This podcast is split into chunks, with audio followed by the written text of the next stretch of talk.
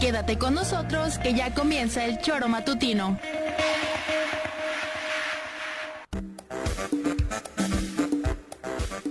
Porque somos quienes alegramos tus mañanas. Interactúa con nosotros y búscanos en nuestras redes sociales como El Choro Matutino. Sintonízanos desde nuestra página web www.elchoromatutino.com y llámanos a cabina al 777-311-6050. De lunes a viernes, de 7 a 9 de la mañana, por Radio Desafío y también por Irradia FM 103.7. Somos la mejor revista informativa del país. Somos... El Choro.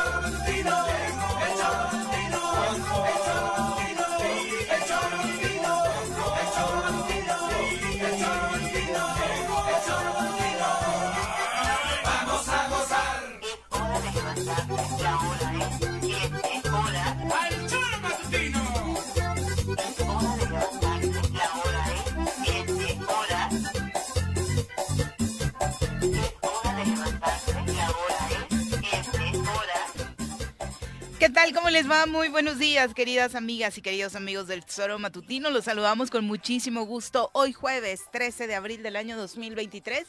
Muchísimas gracias por su compañía a través de las diferentes vías de contacto y de comunicación que tenemos, ya sea a través de internet en el tesoromatutino.com, en radiodesafío.mx, a través de las redes sociales, también en internet, el, el Matutino en Facebook, en YouTube y por supuesto a través de la frecuencia modulada en la 103 3.7 de su FM. Muchísimas gracias por estar con nosotros esta mañana. Recuerde que esta transmisión se genera desde Cuernavaca, Morelos, la ciudad de la eterna primavera, que sigue reportando un clima fresquecito y, por supuesto, estas eh, dos horas siguientes de programa las estaremos enfocando en el análisis de pues diferentes temas que a nivel local y a nivel nacional se siguen dando. Eh, en el ámbito local, por supuesto, esta respuesta que da eh, Ulises Bravo en torno a la denuncia que surgió desde el interior de Morena, señalando dando como repercusión y resultado que ni siquiera se puede acercar a las oficinas.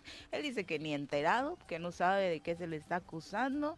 Eh, desentendido totalmente el hermano del gobernador de esta situación, ante la cual, como le comentábamos ayer, ya se pronunció el propio INPEPAC. Y a nivel nacional, por supuesto, esta discusión que surgió a partir de el anuncio de que la cantante española Rosalía se presentará en un concierto gratuito en el Zócalo de la Ciudad de México, pues revive esta discusión que durante mucho tiempo se ha dado, ¿no? Eh, ¿Qué tan importante es que los gobiernos inviertan en este tipo de eh, programas, espectáculos gratuitos, cuando, bueno, no solamente la Ciudad de México, en general, pues se tienen otras necesidades, según opinan algunos, a través de las cuales se debería priorizar la inversión. Señora Rece, ¿cómo le va? Muy buenos días. Buenos días. Esos que dicen que había que priorizar la inversión, debían de regresar el dinero que se robaron, para empezar. Creo yo, porque hay cientos de miles de millones que han volado de este país, porque han volado, encima están fuera. Y entonces que no vengan jodiendo. Ahora resulta que también es malo que el pueblo tenga la oportunidad de, la oportunidad de, divertirse gratuitamente, que no es gratuito porque eso viene del erario. Pero solo a través de nuestros impuestos lo los que tienen dinero. Solo pueden ellos pagar en el auditorio o pagar. Hay mucha gente que no tiene para eso. Yo no le encuentro nada malo. Me gustaría que esos que tanto critican ahora esto, que regresen el dinero que se llevaron para que no haya tantas penurias en situaciones que vive el pueblo. Porque de entrada, si ese dinero público no se hubiera tocado, no existirían todas esas necesidades que hoy señalan, ¿no? Y por supuesto, el derecho y la cultura es un derecho humano y particularmente en la Ciudad de México desde hace muchos años, no a partir de este gobierno, pues de hecho fueron eh, parteaguas, ¿no? Iniciadores de este tipo de espectáculos y en general para todos los gustos, porque se han presentado artistas de de absolutamente todos los géneros. Peor es cuando Pepe, los traes y les cobras. Peor es cuando traes y haces negocio. Peor es cuando haces ese tipo de ¿Vas a cosas. que- aterrizar en Morelos? ¿Eh? ¿Vas a aterrizar Voy en a Morelos? aterrizar en Morelos. Pero bueno, en fin. Buenos días. Buenos días, Pepe, Pepe. ¿cómo estás? Buenos querido? días, Juanjo. Buenos días, Viri. Y es que, este, buenos días desde luego al auditorio. Ah, no lo habías presentado. A mí, No, sí, lo acabo de saludar, pero no dejaste hablar. Ah, cabrón. José. Ah, ya, ah, perdón. sí te seguiste. Sí. Me seguí, Ni ¿no? pelaste Pero el sí, saludo. sí me claro, no soy maleducada ¿no? tú. ¿Yo? Cobra 300 mil o 500 mil euros más o menos, ¿no? ¿Quién? Rosalía, La la cantante. cantante. que va a venir acá, es decir, como 10 millones de pesos. Pero el tema es que no se dan cuenta cuánta inversión o cuánta es la, La derrama derrama, que se va a dar a lo- en los alrededores con todos los negocios que están eh, en, la, en el Zócalo. Y es que de pronto en este tipo de cosas lo que tiene que darse cuenta la gente es que, pues sí, evidentemente hay una inversión pública ahí al contratar a un artista. ¿Pero cómo la has llamado? Pero inversión. Ah, inversión. Es que esa es una inversión, Juan. ¿Por eso? Porque ahí eh, No logras, lo roban. aglutinar, logras aglutinar un montón de gente en un espacio que va a beneficiar a todos los comercios que están alrededor del Zócalo, están en el primer cuadro, que mucha gente en Morelos va a ir a ver a la Rosalía y generas economía.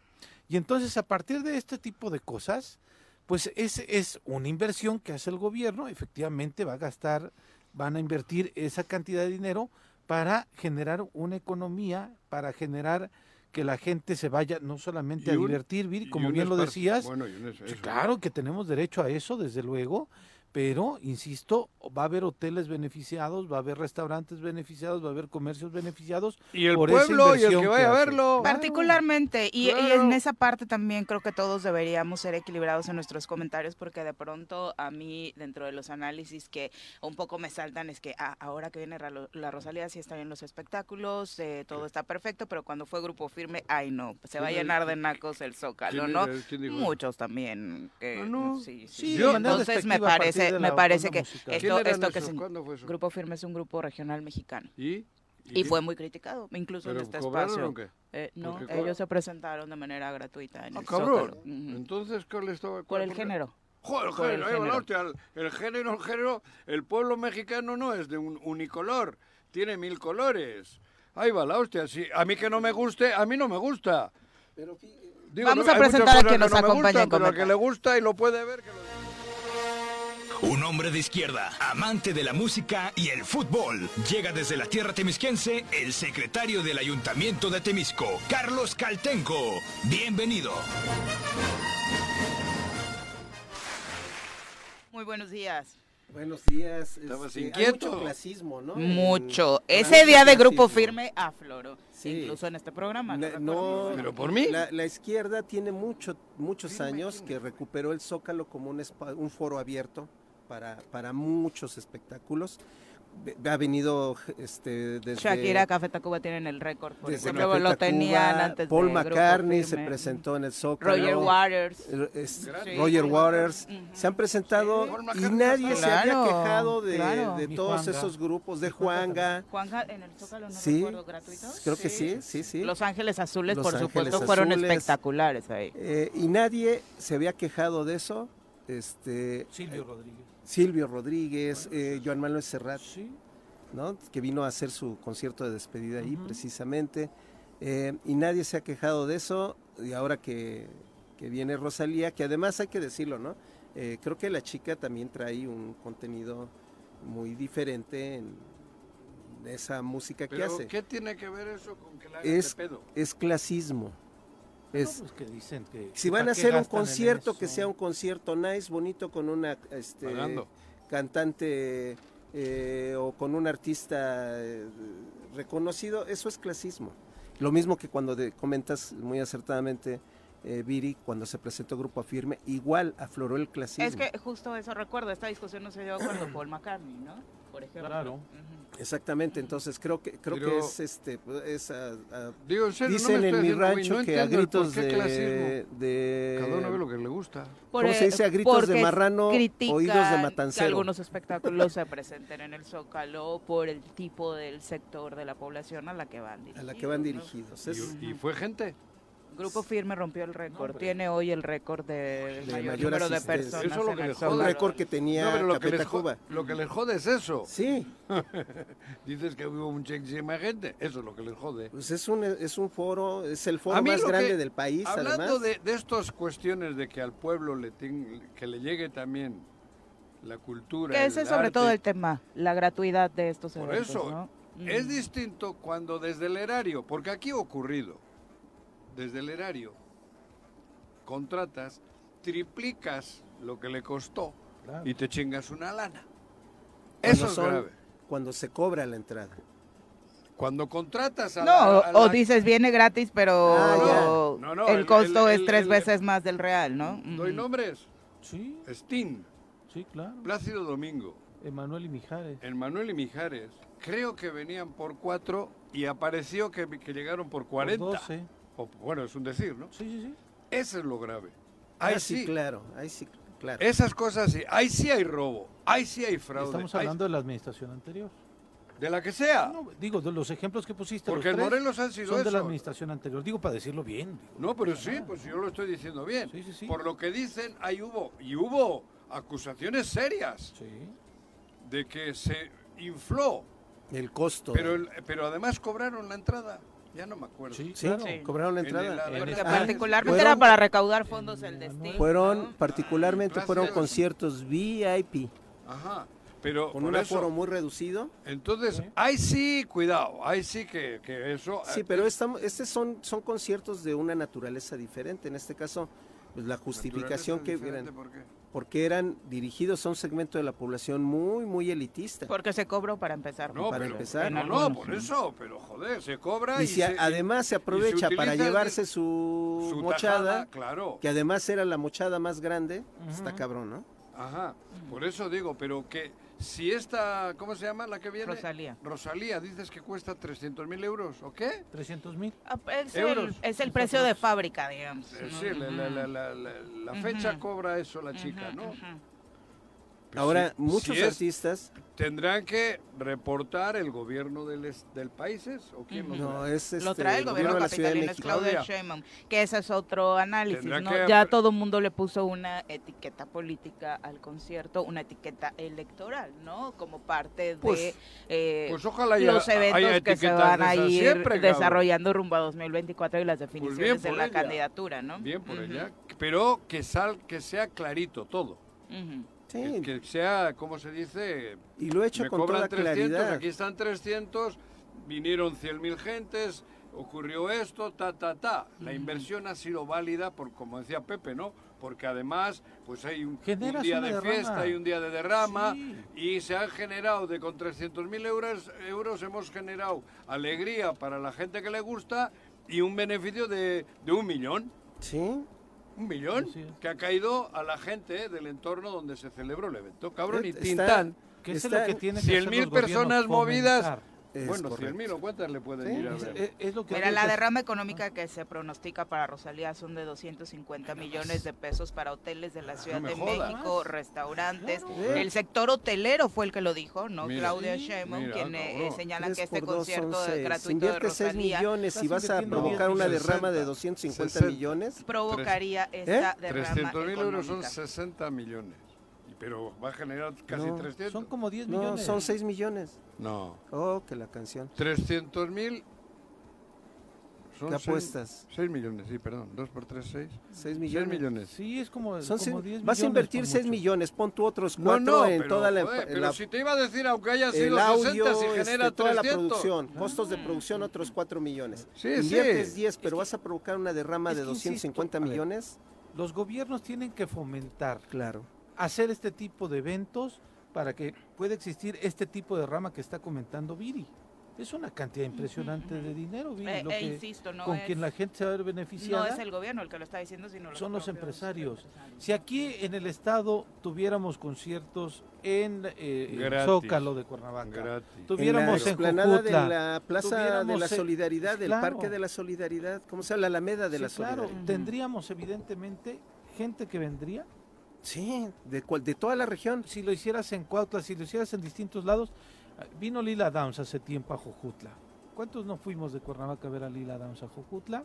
mucha gente. Cuando se presentó ¿Y Tania Libertad hicimos? en el Zócalo. Tania Libertad. Eso ¿Qué hicimos? Ir a Jojutla, consumir allá, algunos más pues, nos fuimos al bar, entonces preferimos quedarnos por allá y entonces generas derrama económica. Esto de ir a un concierto en el Zócalo de la Ciudad de México que- no pues, es solamente hacer el concierto, sino cuánta gente se va a desplazar a ¿quién- ver a la ¿Quién ha Rosalía. criticado? La oposición. Chumel, La oposición, Torres, pero es que la oposición, este, insisto. etcétera, etcétera. ¿Quién? ¿no? Pero es, es absurdo. Chumel, o este, sea, este, Chumel, ¿quién se, es Chumel? se evidencian, ¿Eh?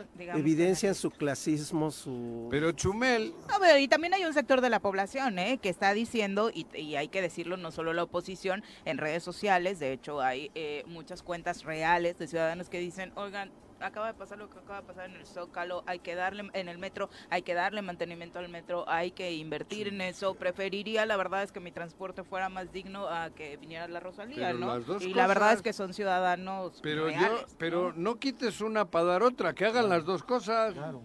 creo yo, cabrón. Ahora también... Y, el- pero además, ¿qué es? ¿Que solo pueden ir los de Morena o qué? No, pues va todo el mundo. Ah, ah, creí que era solo para los de Morena, va güey. a estar hasta Pues, ¿Para que la hacen de pedo? es eh, para todo el digo, mundo. la, la Fiscalía de la Ciudad de México también pronto va a dar información. ¿De qué? Lo que, lo que este, es- ha trascendido con respecto a que sí fueron sabotajes lo ocurrido en el metro de la Ciudad de el México. metro. ¿sí? Y eso es un acto criminal y si lo hizo la oposición o hay alguien de la Pues que oposición la detrás, hecho. con todo, Y aunque Es no un sea acto de la criminal. oposición, aunque sea un loco, el que sea. con todo. Mira, esto es parte de lo que decía Claudio Sheinbaum respecto a este tema. no les gusta. No les gusta que Rosalía se presente en el Zócalo. Pero ah, les puedo asegurar que hay muchísimos que no están en las redes sociales o que están en las redes sociales y que van a venir al concierto. Ya nos están pidiendo este, lugares especiales. De veras, no, no voy a dar los nombres, pero ya está llamando ahí a la oficina. Oye, ¿no tienes un lugar especial? Algunos de los que andan ahí criticando. Bueno, están criticando en redes sociales, decía la jefa de gobierno, ya me están pidiendo boletos VIP Los para mismos estar... que están criticando, ¿no? Espero que no haya Claro. sido Quieren tú, estar hasta adelante. Exactamente, Ándale, pero bueno, Bueno, así la discusión en torno a este asunto que por supuesto seguro va a seguir dando de qué hablar. Claro. Y, y otra de las cosas que ¿Cuándo decía viene? el 26 de abril, eh, otra de las 26. cosas que... 28, ¿Empieza? perdón, 28. 28 eh, es viernes, exactamente, creo, ¿no? sí. Y, y estará, por supuesto, parte de lo que decía Claudio Sheinbaum, era que de pronto ella sí considera ataque político esto que está sucediendo, porque igual hay conciertos gratuitos en la Feria de San Marcos. Puebla acaba de anunciar concierto gratuito de Ricky, Ricky Martin, Martin. en el marco de su eh, feria tradicional, además de los 20 conciertos gratuitos de otros artistas de primer nivel que estarán también en medio de esa feria con la intención de eh, pues generar esto, ¿no? Derrama económica. Es parte de lo que los comités organizadores de eh, las ferias eh, pues más populares del país también realizan, ¿no? Con el ánimo de atraer mayores eh, ¿Y qué pasó visitantes. con Uli? Uli, Pues dice que no sabe nada de lo que ¿Qué le pasó? acusan. Que todavía no le han este, Mm. notificado. el Uli, ¿qué dice el Uli? no le han Fíjate ese, ese, ese personaje, porque ese sí, es- que ese sí es un personaje. Su hermano llegó aquí ilegal. Bueno, no llegó ilegal, llegó legal, pero participó en una contienda de manera ilegal. Y siendo ilegal, ha llegado a ser gobernador. Sí. Este, su hermano, es ilegal en Morena, porque en Morena lo rechazaron, creo, legalmente, ¿no? Sí, Le quitaron el- toda la madre aquella. Creo que no es miembro consejero. de... No es consejero de Morena, ¿no? Mm, Y, y- sin No embargo, lo es el que preside Y por todos ende los ni actos. militante. ¿Eh? Y por ende ni militante. Ni militante es, No. Ni militante. Pero fíjate, No, está... se afilió, si fue a votar, se afilió en la pasada Ah, elección bueno, de agosto. El comunicado que envía Ulises Bravo dice Pero, con eh, relación... Espera, espera, Ujú. pero mi chaquetita va a terminar. Luego ya ves que... Se te olvida. A mi edad ya. Y los dos, el, pa- el hermano, este güey, este está, es- está armando un pedo en Morena y en Morelos, como lo hizo su hermano. Fíjate qué personajes tenemos que se basan siempre en actos ilícitos porque es una ilegalidad lo que hace. Él preside los actos de Morena. Él, él y otro güey que anda por ahí, este chaparrito Hay algunos que que tenía coletita. el líder ¿Cuál moral. chaparrito? Por eso, el líder y tal, sabiendo que jurídica, legalmente no tiene nada que Nada. hacer, es un militante más, Sí. si es que lo es, por lo que dice Carlos, que no sé. Entonces, fíjense qué merequetengue tenemos en Morelos con esta familia. Ujú. Bueno, con estos De dos. apellido Bravo. Bravo. Sí. Lo que dice. Ulises, no tengo conocimiento, ignoro por completo ¿No ves? cualquier queja eh, interpuesta por la C. María de la Luz Villa Figueroa, consejera estatal de Morena y secretaria de organización de nuestro instituto político. Eh, por parte de esta persona desconozco cualquier situación, no he sido notificado de acción legal alguna en mi contra y menos aún de medidas de protección vinculantes a mi persona. Dos, en caso de ser ciertas las medidas de protección mencionadas y hasta en tanto se ha notificado legalmente, respeto y respetaré los acuerdos provenientes de autoridades jurisdiccionales o administrativas, reservándome el derecho para hacer valer el principio de presunción de inocencia Claro. y mi legítima Pobre. defensa. Pobre. Ya que desconozco, pero aseguro de manera ineludible a priori que son falsas las declaraciones e imputaciones que han sido vertidas por los presuntos denunciantes y que hubieran sido valorados para emitir en su caso las supuestas medidas de protección vinculadas a mi persona. Yo no hablé de eso, ¿eh? Cuando mencioné que vaya dos elementos tenemos acá, vaya los bravitos estos. Los bravitos nos salieron bravos. Yo no he mencionado esto, yo he mencionado que él, por órdenes judiciales, le quitaron la representatividad que tenía en Morena. Sí. Y sin embargo, sigue actuando como, como dictador dentro de Morena. A mí, este último, esta última faceta ni la mencioné. es que hay muchos ahí, hay, ¿Eh? hay una gran cantidad ¿De qué? de personajes que, que hacen lo mismo, que, que no tienen un cargo como tal en Morena y andan tomándole protesta a comités. ¿Ah, sí? este, Aparte de él, Sí, digo, eh, él es él, uno de ellos y también está Montescuen, ¿cómo se llama? esta Arnulfo. Arnulfo Arnulfo. Montescuen, que tampoco es consejero, que tampoco ah, ¿no? ha demostrado No una sé. militancia y se pone un chaleco de Morena, va y toma protesta a comités. ¿No es ella la que así, las toma? La y así por el estilo. ¿no? Y, y se vale, fíjate que este eh, a la hora de estar sondeando en Temisco quiénes son las propuestas de la coalición y de, de este Movimiento Ciudadano y de otros partidos, este no hay. Y ve uno a las y todos los que estaban en muchos de los otros partidos Ya están de tu lado. por Morena, ¿no? sí, claro. Y no está mal. Sí, está mal. Mm, Para mí sí. Para transformar este país ocupamos a todos. No, eso no es cierto. Sí. No, no. Si fueran con toda la intención Para hacer real un- de... Si Para- fuera honesto, ¿no? Para Si hacer un pastel no necesitas meterle vinagre, cabrón. No me jodas. No, Es buena. no. Eso sí, no. Para cambiar el país, para hacer un pastel no se le pone vinagre. Pero, Discúlpame, Carlito. Digo, es obvio que todo un un buen grupo de actores, un número bastante importante de actores. Aquí el tema es que es el hermano del gobernador.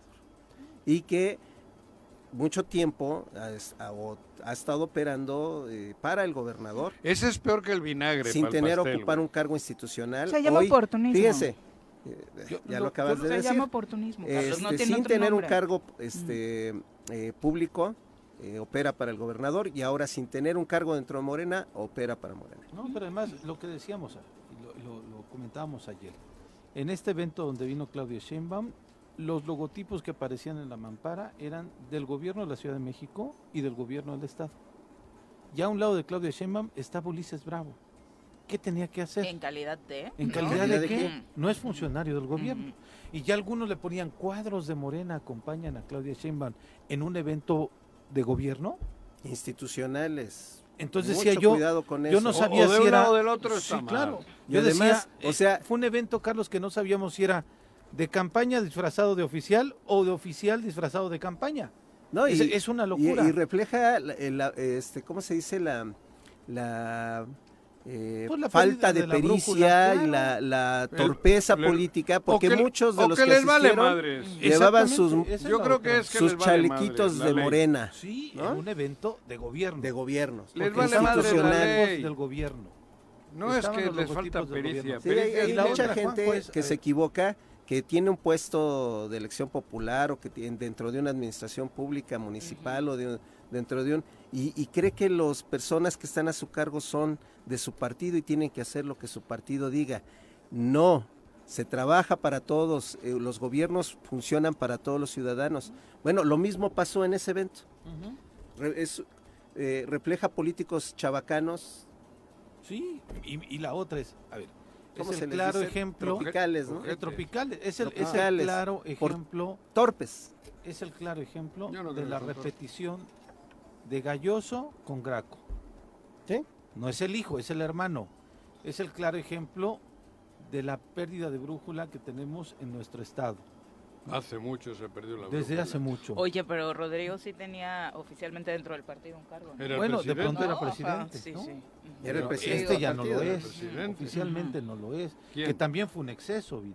No, Bueno, no, no, sí, ajá, sí. sí, no estoy coincidiendo con cómo se llaman las cosas, pero él sí logró ser Sí. oficial y legalmente el representante El del partido, ¿no? el partido. único consejero que se opuso a que tomara Rodrigo protesta fue Ignacio Suárez Guapé en aquella ocasión. en Bueno, pero Y la otra les Digo, pregunto la- a todo el auditorio, ¿ustedes conocen o saben de alguna casa propia que tenga el señor Ulises Bravo aquí en el estado de Morelos para que podamos al menos no, solamente decir no es de aquí, no es morelense, no, que realmente sienten ba- sientan bases aquí para poder desarrollar su vida. Rentan. No, rentan. solo rentan, solo están así para poder tener un este Pero el encontraron su argumento mina. jurídico para poder tener un cargo público, porque eso es lo que quiere. Encontraron su mina Claro. en la vida ni en el fútbol. No. Bueno, porque Ulises No, no, el- no Ulises ten- en el no fútbol tuvo nada que ver. Ahí era Sanz, fútbol no, José sí. Manuel era él. Pero Y, y Cuauhtémoc Por eso ni había aparecido. ¿no? En la vida del no, gobernador. no había aparecido para nada, cabrón, yo ni lo conocía. Pero a lo que voy, a esto se les apareció, aquí sí ha habido milagro, ¿Sí? milagro. Ahí el obispo debía tener, ponerles en un altar. Esto es de milagro. Esto los tenía en un altar. ¿no? En El obispo. fútbol aguantó hasta que Sanz quiso, con 40 años, 40 y tantos Sí. ahí, dando lástima, pero chingándose una lana, porque ya daba lástima en las canchas, la verdad. Y no estoy hablando mal porque ahorita sea el gobernador nefasto que tienen ustedes. Estoy No es cierto. Juanjo. El año que se retira fue campeón de Copa con el Puebla. Suplente, pero fue campeón de Ah, Copa. Joder, cabrón. Bueno, pero a lo que voy. Y entonces se le aparece Moctezuma hace ratos y les, les mete acá en este pedo con los Yáñez Ujú. y se les ha aparecido la Virgen. Sí. Es como los canadienses. Encontraron la mina y encima, cabrón, nadie les dice nada. Estos son canadienses. Bueno, Llegaron a Temisco y hicieron la mina. yo creo que Estos en el igual. caso de, de Encontraron una mina en. Morelos. Sí, en el caso de Cuauhtémoc sin sí. permisos, en el ilegal, caso de Ulises- explotan todo y nadie les dice nada. En el caso de. Ulises, él ya venía integrado con una expresión de nueva izquierda en la Ciudad En de el México, PRD. Del PRD, Ah, eh, que con es- el que- famoso Tomatito, que que, hoy es prófugo de la Y justicia. ¿no? que, ¿no? y que madrearon a Claudia. Ajá, este, el Ah, delegado, Después de la- delegado o alcalde, no me acuerdo si ya eran Delegado, alcaldías de, delegación. Delegación de la delegación la Cuauhtémoc, delegación este, todavía. Coyoacán. ¿no? Y, y al grado de que Ulises fue su suplente. Entró. Fue, fue delegado unos meses Ajá. Sí. cuando cuando este, esta persona, no me acuerdo Toledo. cómo se llama, Toledo, Mauricio Toledo, busca la, la Diputación Federal, la que logra Con el PT. con el PT. Entonces, de- de estar en el Eh, es, es, en realidad el que tiene más trayectoria, si podemos decirle así, Política. política, Claro, es Ulises. Ulises sí. Ulises, Cuauhtémoc, como tú dices, es un producto que, que De la cancha. De la mercadotecnia. para y crecieron, el PSD creció con esa candidatura. Se salvó. Es un producto del cerebro de los Yañez, imagínate. Sí. Chale. No, sí, los Yáñez. Oye, esos siempre han sido ingeniosos. Y tuvieron ese acierto para ellos. ¿Qué idea te gustó más, el chinelo en París o Cuauhtémoc gobernador? No, han tenido muchas. Han tenido muchas. Hay que, hay, hay que reconocer. Lamentablemente se les fue de las manos su chinelo, porque este es otro chinelo. Se les fue de las manos su chinelo, ¿no? Pero, pero a lo que voy, yo no estoy hablando de eso. Yo estoy diciendo que se les aparece la Virgen, llegan a Morelos y encuentran su mina ilegal, porque llegan como los canadienses, ¿no? Haciendo trampas, comprando, no comprando, y la chingada se instalan y, y arrasan. Mintiendo, Mintiendo y la hostia, las minas canadienses en el país así están, ¿no? Entonces estos es igual, llegaron aquí mintiendo, engañando, ilegal, corruptos, la chingada, y ya, ya se instalaron, y la mina es de ellos. Y quieren Ahora no... aquí. ¿Eh? Y quieren Claro, perpetuarse. Quieren seguir explotando la mina, porque en- en- en- ni en, en el mejor de sus sueños pensaban que iban a encontrar una mina tan tan grande como la que tienen. En el fútbol nunca ganó este dinero, ¿eh? Y te lo aseguro, nunca en su vida. Lo que está, se está chingando. de Para acá. los que tienen el argumento de que Cuau estaba acostumbrado No, a, este, en a el estas, fútbol- a en estas el cifras fútbol- en el mundo del fútbol. pues, En por el fútbol yo sé no. los contratos que ha tenido, lo tengo clarito. Lo que ha ganado en su vida, aquí se lo llevó de alcalde. Lo que ganó en su vida deportiva, aquí se lo llevó en los tres años de alcalde. Y ahora lo que se están llevando de, la, de las arcas del gobierno del Estado, bueno, eso ya es como si hubiese jugado 30 años en el Manchester City con el sueldo de Haaland. Fíjate lo que te he dicho. Sí, estoy de acuerdo. Así. Estoy de acuerdo. Y siguen, y siguen, tienen la, la, la beta, la mina, que se llama Morelos, y la tienen. ¿Por qué? Porque nosotros les, les permitimos, porque el pueblo morelense les permite.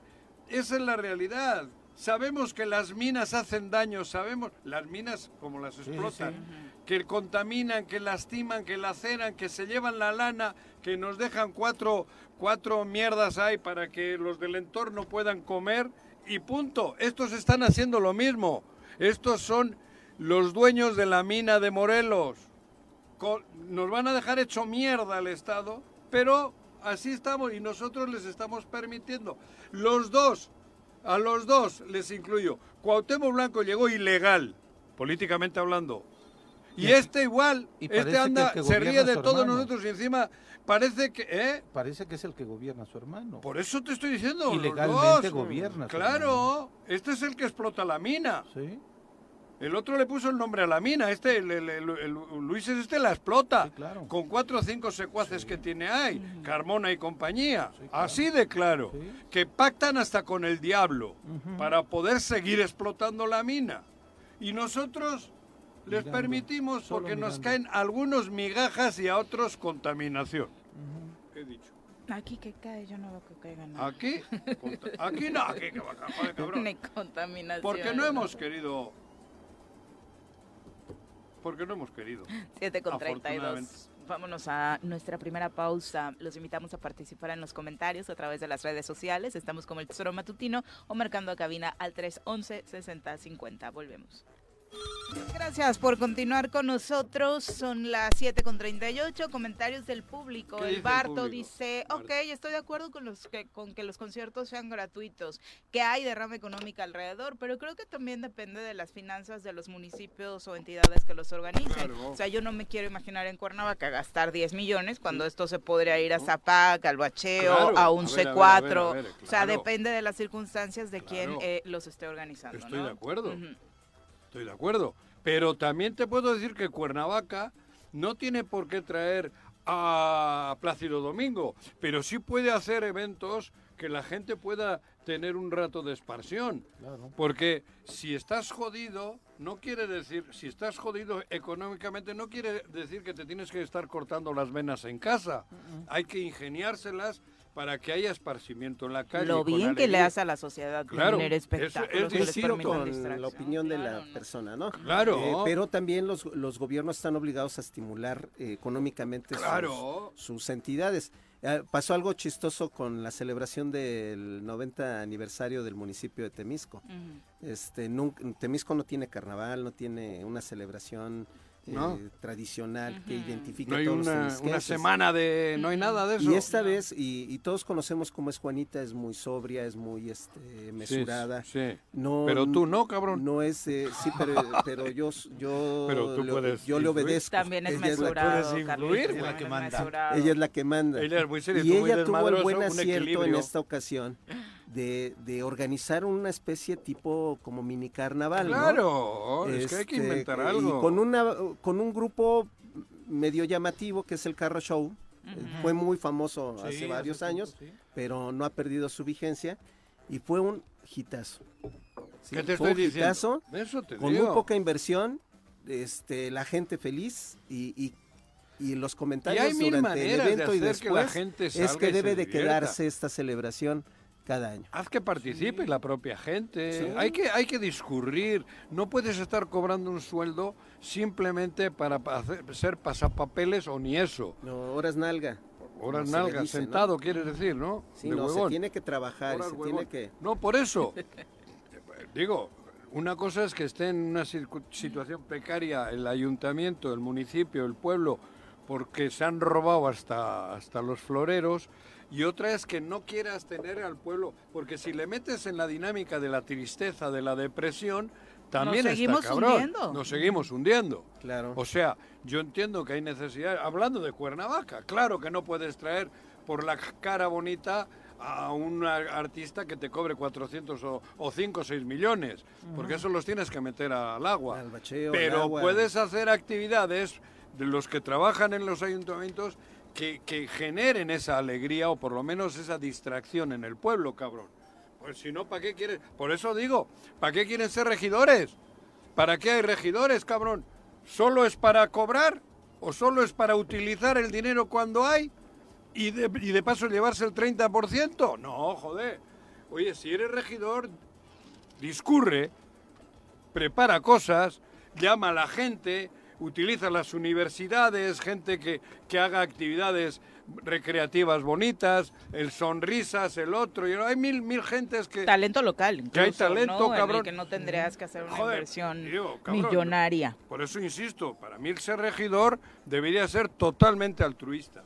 Ya me he metido en otro... Y cuidando la calidad, nada más para redondear lo que decía el Barto, o sea, que se organicen sí de los municipios, como dice Caltenco, eh, eventos, pero que sean eventos con la mínima calidad, porque también en ese sentido la ciudadanía merece, merece Pero la calidad la... Pero es que, por eso mismo digo, si la calidad, la calidad la pones tú en San Fermín... Digo, y ¿sabes lo voy a decir son? porque lo está comentando el Barto. Él dice, por ejemplo, que ha dejado mucho que desear la feria de Cuernavaca y a él le Por parece eso, que sí. es también una falta de respeto. la feria público, más ¿no? grande del mundo, creo que se llama, que es la de San Fermín en Pamplona en cuanto a asistencia.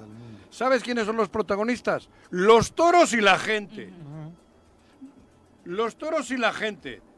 Los toros en la calle hablo, ¿eh? no en la corrida, ¿eh? hablo la fiesta principal. Los toros corren. la alegría es los toros y la En la gente. calle estafeta. Estafeta, cabrón. Por eso te digo, si no, si quitas eso se acabó la fiesta, ¿eh? Aunque le lleves a, a Rafael y Olé, cabrón. Eso te estoy diciendo, hay que discurrir. Hay que tener Esos realmente... sí son de la época de... Rafael, ¿te acuerdas de Imagínense Rafael? ustedes. ¿Cómo soltaba la la- Yo- El mundo hablando de la Rosalía y, Yo- yo- y yo- yo regresando a Y Rafael. él se regresa con Julio Iglesias y Rafael. Julio Claro. y Rafael. Julio Capillas, Bueno, va, dice Juan. he dicho, regidores a trabajar, a discurrir. Y, y- y Chacho encima- Matar, un abrazo. Vicky Jarquín también, ¿Qué el profe? Arnaldo Pozas, como todas las mañanas. Y hay eh, alguien que no había sido constante. Bueno, es la primera vez que veo sus comentarios. No tiene fotografía, pero lo voy a leer porque te está enviando mensaje, Juanjo. Dice José Ángel Gutiérrez Copado, sin llorar, Juanjo, como no tienes convenios con el CUAU, hablas así como hablas, pero la gente con Mira. la que andas es peor. ¿Con, con la que ando? A ver, no. dime, ¿con ¿Con quién? nosotros? Con nosotros ¿Con no te metas. ¿Con quién? ¿Con quién ando? A ver, ¿qué? ¿Con quién ando? No, a ver, a ver, yo no tuve, hubo ratos que yo no tuve convenio con Sergio Estrada Cajigal, vivitos, el choro. Hubo mucho rato que no tuvimos con Marco Adame, vivitos. Un chingo de años, creo que todos, sin convenio con Graco, habiendo sido Graco colaborador del choro. Ya van los tres gobernadores que llevo y, el- con el cuarto ninguno. Y con el cuarto te puedo asegurar que el que se fue, el que abandonó el barco fui yo. ¿Qué- ¿Cómo se llama? Sí, porque el episodio en el que hubo un convenio El choro comercial fue durante la alcaldía, ¿no? ¿Eh? Sí, claro. Durante la alcaldía es cuando nos Con Cuauhtémoc. cuando hubo rompimiento, Exacto. rompimiento, rompimiento. Pero te repito, el choro matutino lleva 20 años viviendo, creo que caso único e insólito, sin el dinero del gobierno del Estado, con poquito, con muy poquito. Se ha trabajado y seguimos trabajando a pelo y con mucho orgullo, gracias a la gente que nos apoya, al, grupo de que está aquí todo el día chingándole y que le chingamos, que le buscamos, que vivimos con poco, que no somos, ¿cómo se dice? Que- que no- Bueno, son las 7 con Eso, no, 45 pero de déjame la mañana. güey. ya, Yo. pues ahí está, Juanji. ¿Y quién es y con quién ando yo que no yo no, no, sé, ando será importante, José Ángel, que si tienes ese dato, pues no lo puedas ¿Qué, compartir. qué ¿no? dato? ¿Con quién Pues con quién andas, que dice que son peores. Por eso que nos diga con quién es el peor con Y el que queremos el dato, pues, porque- convenio, claro que tenemos convenio de trabajo. Claro, lo he dicho mil veces, a mí si Coca-Cola está legal en el mercado y quiere meter un spot aquí, lo meto. Genaro Sánchez Que no la también. tome yo es otra cosa. Un abrazo para ti y siendo las 7 con 46 saludamos a través de la línea telefónica al senador Ángel García, a quien recibimos con muchísimo gusto esta mañana. Senador, ¿cómo te va? ¿Cómo estás? Muy buenos días. Buenos días, ¿cómo estamos, Juan? Pepe, ¿cómo están? Gusto saludarlos. Lo que me he dado cuenta es que tienes la cabeza dura, ¿eh? Pues mira, pero, pero no como el que ya sabes. ¡Ándale, güey! No, no, no, el cráneo. No Lo tan tuyo, dura como ese, el ¿eh? tuyo- tuyo es el Sí cráneo. me No, gira, sí me gira un poquito, un poquito. no, el cráneo, el Y si la cráneo. tenía yo dura, pues con eso se me abre. Oye, senador, ¿Qué te eh, pasó? golpazo Siendo un en esta jinete como tú, cabrón. Pues mira, la- lamentablemente, pues el, el caballo se resbaló, íbamos pasando por un lugar donde siempre nos dan agua. Ajá, Ya había agua tirada, el orín de los caballos y el estiércol. Lamentablemente el caballo se resbala, La herradura. agarra, Ajá. agarra descuidado saludando a la gente y fue en cuestión de segundos donde el caballo se resbala con las patas de atrás, las mete y no me dio tiempo porque de inmediato cayó en mi, en mi pie y donde, donde el caballo se cuesta al querer separar y hace palanca con mi pierna, me la quiebra y traigo una también en la columna. Pero Eh, te, te azotas contra el piso. Yo vi el video y tu cabeza pega duro en el... En el y en- pega, eh, que fue son de las golpe cosas más graves. más, más fuerte porque dar el pajuelazo con, Eso. con la cabeza. Me cubrió un poquito el, el sombrero, pero Ajá. sí fue, me abrí la, la cabeza dos centímetros, Ajá. Se me hizo, obviamente, se me inflamó Ajá. y este, me paraba la sangre, el codo también me lo lastimé un poquito, Ah. me hicieron ya estudios, todo y gracias a Dios, hay ángeles para rato. ¿Qué dijo el diagnóstico médico? ¿Qué tienes? Eh, es el golpe nada más por fuera, no, no tengo ningún líquido regado en la cabeza, nada, simplemente fue... no hubo derrama, bajo el derrame. no, no hay derrame, no hay nada, estoy bien, gracias a Dios. Y pues la pierna está, la tengo impulsada. ¿Se te ha roto un hueso? Eh, la pierna, Ah. un poco la rodilla también que se me, se ¿Ah, me sí? rompió, Ah. pero este pues voy a estar tres, tres semanas eh, Ah. con esta problemática y me incorporaré a mi trabajo. Fíjate, ¿no? Tú que llevas mucho tiempo a caballo, pero montar a caballo Tiene tiene, sus sus riesgos. riesgos porque es un ser vivo, ¿no? Y digo, yo llevo toda mi vida montando, Ajá. Sé montar perfectamente, digo, pues al mejor cazador se le va la liebre. A la más guapa se le escapa un pedo. Entonces realmente fue fue algo rápido, se ve en el video como el caballo se va, se resbala, no Se me dio patina, tiempo sí. de sacar eh, las piernas del inmediato que mi pierna fue donde me la lastima y ya no puedo hacer nada. Oye, senador, eh, hablando de la cabalgata en particular, señalábamos a propósito de la efeméride tan importante de ese día, eh, de cómo al parecer año con año se va perdiendo el interés de las autoridades del Estado, hablando del Ejecutivo Estatal particularmente por recordar estas fechas. Si no fuera por estos eventos que algunos eh, hombres y mujeres relacionados con la política como tú, y, pero particularmente ciudadanos, eh, a través de, de esta cabalgata u otros eventos, pues pasaría de noche eh, simbólicamente para la entidad de ya sea el, el 10 de abril o el 8 de agosto. Pues esa es la diferencia, ¿no? Que, que en mi caso, pues yo sí soy de Morelos y el gobierno pues realmente no le interesa nada porque lo más importante es querer al Estado, querer al pueblo y sentirse parte de- del, del pueblo. La autoridad lamentablemente pues no es de Morelos y no le interesa nada de lo que sucede en, en Morelos.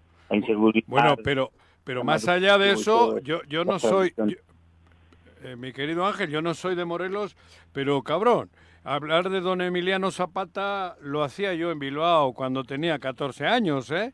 Pues sí, Estamos hablando de alguien, de alguien que no, que, que, tras, que, que, que está más allá de Morelos, de México e incluso de América. En Europa, Pues esa es la falta de interés de- del Ajá, personaje, ¿no? No le interesa absolutamente nada lo que tenga que ver como, ¿no? Hay, hay gente que sí, no, incluso va a participar que no es de Morelos, así en cambio a nivel internacional, pues este héroe, el caudillo del sur y bueno, la defensa de los campesinos, que es muy importante, pues a nosotros sí nos duele y, pues sí lo recordamos porque pues nos defendió, ¿no? De tierra, libertad, justicia, sus lemas tan importantes y que nosotros, mucha gente lo seguimos todavía y, estamos luchando por, los derechos de los campesinos. Yo creo que algunos lo ven como Adidas, Nike, Coca-Cola, así le ven ya. como la imagen con la que venderían muchas playeras. o, zapatos de fútbol. Sí, lamentablemente así es. Pero bueno, esperemos que las cosas cambien y que esa tradición tan importante, sobre todo recordar a, a héroes tan importantes que nos dieron eh, a lo que hoy tenemos, gracias a Dios, ¿no? Esa libertad tan importante. Y de alguna u otra forma, aunque físicamente no podrás estar en el Senado, como ya decías, retomaste pues parte de la agenda legislativa desde tu hogar en línea. Sí, ayer tuve un tema tan importante de poder este, elegir a magistrados de los tribunales agrarios. Ya estaba programado desde hace un mes, mes y medio, y pues no lo pude dejar, no lo pude posponer porque tengo responsabilidad. Independientemente, hoy hay la oportunidad de hacerlo a través de línea y pues lo hicimos el día de ayer, un poquito difícil por mi pierna que no, no la puedo doblar, está inmovilizada, pero fueron tres horas que estuvimos en línea, pero por fortuna y gracias a Dios pudimos sacar este tan importante para el país. Eh, eh, eh, senador, de pronto desde el Senado, desde lo que está sucediendo en la Cámara de Diputados, con los principales actores políticos del PRI, pareciera que vuelven a dividirse más que nunca. Tú que estás ahí con el termómetro cercano, particularmente con los legisladores priistas, ¿cómo va el partido? Mira, el partido va, va obviamente estamos unidos porque traemos varios proyectos, el proyecto de Coahuila, el proyecto del Estado de México y los que vienen en el 24. El partido está más consolidado, más, más unido que nunca y lo que... Eh, Parece lo contrario, ¿eh? Digo, en el Senado. Los dimes y directos Sí, con lo que acaba de pasar con Osorio Chong, particularmente. Con, Osorio Chong y de ustedes. afecta, ¿no? Y afecta porque, bueno, son dos personas que tienen la problemática, uno que es el conductor, el otro que es el presidente del partido, así que cuentas son piezas importantes en el partido, pero tenemos que tomar decisiones importantes en beneficio de, del país. Que esta decisión de cambiar el coordinador no fue fácil, pero al final de cuentas Por eso... tenemos que coordinar la mayoría que decidió y terminamos, determinamos cambiar el coordinador y estamos manejando las cosas como debe de ser. Estoy leyendo... Adelante por el bien del país y del partido. Estoy leyendo aquí que Del Mazo se va al gabinete de Claudia Sheinbaum. Pues lamentablemente ya la mayoría de los de los, gobernadores han, han hecho lo, mismo, se pasan, otros han hecho este, secretarios, las otros los han hecho embajadores. Pues, pues, su problemática, la decisión la toma cada quien. Y pues qué, lamentable este dice saber que un periodista de muchos años Joder, la familia. El apellido, ¿no? El apellido, ¿no? el grupo que representa. Por eso. Su, su, El Estado de México. Y su situación. Y el momento. Amerita a lo mejor para tomar esa decisión, ¿no? Algo a de esconder, algo de haber hecho mal, que se tenga aquí con el gobierno para que sus espaldas. Ándale. ¿Y tú? Yo sigo aquí, como siempre, pues soy agradecido con Dios y con la vida. Estoy en la misma línea y seguimos para adelante. ¿Con la coalición? Eh, con la coalición estaremos trabajando en el 24 y seguimos fortaleciendo entre más partidos de una al bien de Morelos y estaremos trabajando en beneficio de, la misma gente. Bueno, pues ponles, recuperación. ponles a los caballos, ponles cerraduras de caucho, cabrón. Pues sí, es lo que nos faltó. Pues, claro, las hay, ¿no? Con la experiencia. Sí las hay. Pasa. Sí las hay, pero bueno, uh error también de mi parte no hacerlo. Es una y luego fue en lo plano, pero pero es peligroso el concreto y el asfalto, ¿no? Así es, un descuido. Eso, sí. No le echo la culpa al caballo. claro. Nosotros es culpa por no ponerle. Y casco, ponte casco en lugar de sombrero. Te verías bien con casco, cabrón. Ahora para la próxima ya voy a usar. A huevo. Gracias, senador, por la comunicación y pronta recuperación. Por la oportunidad, Dios los bendiga y, y de verdad muy agradecido con toda la gente, los paramédicos, los médicos que me atendieron, estuvieron al pendiente de todo y la gente tan- con sus mensajes, con sus bendiciones, sus oraciones, que estuvieron pendientes hacia mi persona. De verdad, muchas gracias. Qué bueno. bendiga a todos y a todos. Correcto, Ángel. Pronta Un gusto senador. Nos da Mucho mucho gusto gusto que que estés bien, cabrón. Cuídense, Dios los bendiga. Vale, hasta luego. luego. Hasta luego. Me has dejado frío ¿Eh, ¿Por qué? Con lo de del vaso. Sí, güey. No. Ayer dieron una Yo rueda de prensa en conjunto. La prensa le hizo la pregunta a la jefa de gobierno capitalina en torno a que, bueno, entre ambos políticos han colaborado en diferentes proyectos. Hay muy buena relación, que la Ciudad de México y el Estado de México han estado trabajando curiosamente mejor que nunca juntos. Y pues le preguntan si al final le, lo va a integrar a su gabinete en caso de convertirse en presidenta de la República. Y ella primero sonrió, sonrió la verdad es que bastante fuerte y dijo que pues han platicado y que no descarta la probabilidad. ¿no? ¿Viste? No sé qué decir. No, te lo juro, y no sé qué decir porque además eh, la calificación que ha tenido del Mazo como gobernador no es la mejor. Claro. Entonces me parece que es más un negativo que un positivo para la Pero es lo que le decía Carlos. Pero hay campaña en el Estado de México. Hay eso, pasteleros que le meten vinagre, cabrón. Pero estrategia. eso, eso es estratégico, cuidado. Eso es estrategia. No, sí, Yo claro, creo que el vinagre lo van a dejar en la mesa, no lo van a poner al pastel. Ahí lo van a tener. Pero es para que en el otro lugar de donde viene de ser gobernador, pues no haya derrama económica para lo- los que quieren reelegirse. Bueno, el solo hecho de plantear la pregunta, ¿no? Y todo lo que se ha dicho del Mazo, incluso desde su propio partido, en torno a no la extraordinaria relación que lleva con Claudia, sí con el, sino con, el propio presidente, de la República, ¿no? Sí, claro. Entonces ahí están las señales desde el Estado de México en un momento crucial. Son Oye, siete- espera. Sí. ¿Qué? Otra. Dos candidatos a la... Pepe. Están jodidos de la rodilla. Chabelo se está apoderando de Juan. Tengo la garganta, es el aire. Vi ayer fotos de Víctor Mercado, tiene, le operaron de También una se cayó rodilla. del caballo. Y el senador, no, no Ah. sé, no, sé qué le pasó. de la ruta, yo creo. Ah, Y, y- de Ah, no, la no- nueve, es que luego se arrancan los choferes muy fuerte, igual y sí le pasó, ¿no? En estos operativos sorpresa que nada más hizo uno en la 19. Este, dos, eh, ah, hay algo, con la Juanjo, Pepe. Juanjo, ¿Quién es el otro? Víctor hay algo Mercado. Ah, que Ayer no se nos debe olvidar. Ah, En redes Ángel que- y Víctor. Ángel, Ah, dice que- ok. No es lo mismo ser otro. borracho que cantinero. Sí, Ándale. Y no es lo mismo la izquierda desde la oposición a la izquierda ya en el Sí. poder. Y estás obligado a construir de acuerdos acuerdo. de- con una perspectiva estratégica. Yo no comparto muchas de las posiciones ultra radicales de Juanjo.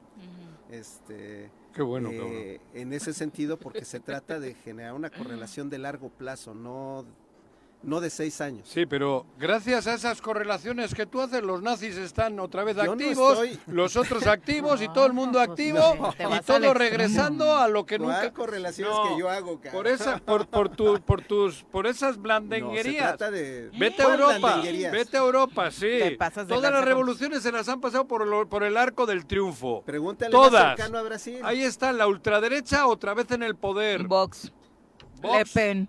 y todos. Ahí están, por eso, porque está vamos a, hay que llevarles, no, no, que vengan, no, ven, déjales pasar. y se quedan con tu casa al final. Suena, es que suena Claro. bonito en el discurso el de en esta democracia cabemos todos. Cabemos ¿no? todos mangos.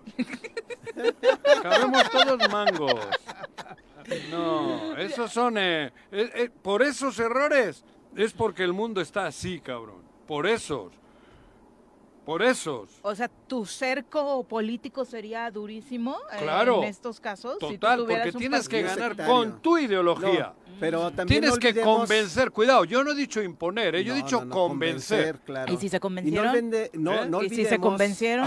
No olvidemos que la, que la principal Ay, alianza, y siempre lo ha dicho el presidente, la principal alianza en su proyecto, el Es- proyecto es que compartimos muchos, es con el pueblo. Sí, pero hay que O convencerle sea, ¿tú no crees que este chico del Mazo, después de estar tantos Oh, años cercano a Peña Nieto, Mazo, ahora conociendo a López Obrador y a Claudia, ya ha dicho, ver, estuve ver, equivocado toda mi vida, en la izquierda, sí, claro. en los ojos. Ah, yo, yo entiendo que siempre hay estrategias, como cuando dice uno, oye, pero ¿por qué ahora te has ido a la derecha? No, porque desde dentro les voy a atacar. ¡Ay, cabrón! Digo, toma, güey.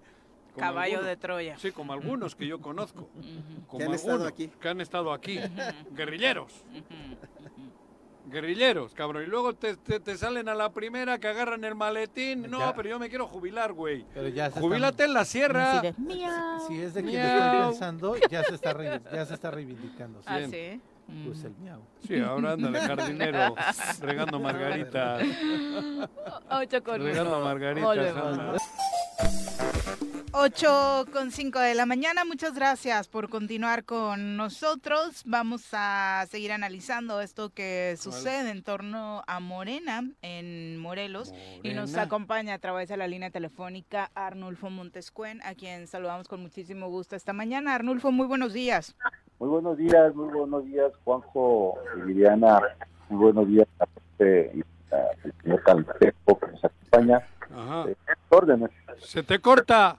Hay malas. Hay mala señal, señal. Arnulfo, no sé si nos pudieras ayudar un poquito Moverte. con eso, porque nos gustaría platicar acerca de esto que ha estado, su- ha estado sucediendo en Morena. Primero dimos cuenta de este anuncio eh, que hizo María de la Luz Villa Figueroa, acompañada, bueno, la, la acompañabas hablando del resolutivo que el INPEPAC lanzó en torno a Ulises Bravo y la respuesta que él ha dado, eh, leíamos hace rato este comunicado que a través de sus redes sociales emitía y en una parte de este eh, aseguró que, eh, leo textual el último párrafo de Ulises en su comunicado, quienes conocen a un servidor en mi actividad política y conocen al señor Montescuen, tienen absoluta claridad de la naturaleza y motivos que llevan a tratar de confundir y desinformar, buscando fabricar imputaciones que habrán de ser aclaradas por mí y dejar a cada uno pues en su lugar. Dice por ahí que tiene un tinte sensacionalista tu anuncio.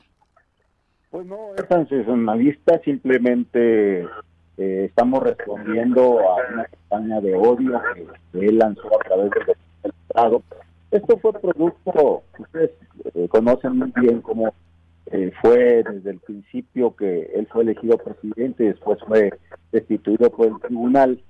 Eh, nosotros, eh, por conducta la secretaria de organización, María de la Luz Villa, ella fue electa secretaria de organización y le dio a tu servidor un nombramiento como enlace municipal, eso para conocimiento de algunos compañeros de Morena que no están informados. Eh, tu servidor es el enlace municipal de la secretaría, el enlace con municipios de la secretaría. ¿En qué parte del estatuto está ese cargo, este amigo? Del 14 al 17 de los estatutos, la secretaria tiene la facultad de nombrar a sus enlaces o comisionados para realizar el trabajo. Pero una- so- son, son, finalmente los estatutos de Morena le dan mucho poder a los comités de base y a, no tanto a la estructura burocrática, por eso las reformas que se hicieron en el Congreso pasado, por si no te enteraste. Exactamente, pero pero eh, para dejar claro, ¿no? ¿Cuál es mi participación dentro de Morena? Por una instrucción de la secretaria, eh, me da este nombramiento, yo soy trabajador de la Secretaría de Organización, además militante, yo vengo acompañado acompañando compañero electorador desde el 2006 y me registró Morena oficialmente ahora en el proceso electoral pasado, que tengo la convocatoria a la ciudadanía el agosto del año pasado, tengo mi registro en el sistema de registro nacional de Morena, por lo cual eh, he estado haciendo estos trabajos. Eh, la facultada para realizar la toma de protesta de los comités, efectivamente la secretaria, y si la secretaria me ha comisionado a mí, es por eso que la acompaño, que hacemos este trabajo. Para que no les moleste a algunos compañeros morenistas que nos pongamos un chaleco y estemos tomando protesta a miles y miles de compañeros en todo el estado, eso hay que dejarlo claro, cuál es la posición de cada quien. En relación a lo que establece el señor Ulises, eh, de que esto es solo una campaña mediática, pues no, no lo es. Eh, es una denuncia que se presentó ante el INE eh, con todos los eh, requisitos que solicita el procedimiento especial sancionador. El INE lo radicó, lo mandó a Morelos para que se le diera el seguimiento. ¿El INPEPAC? El INPEPAC, sí, perdón, y, y le dio vista a la Comisión Nacional de Honestidad y Justicia Partidaria de Morena, quien abrió, abri- abrió el procedimiento número 50 del 2023 en contra de Ulises Bravo.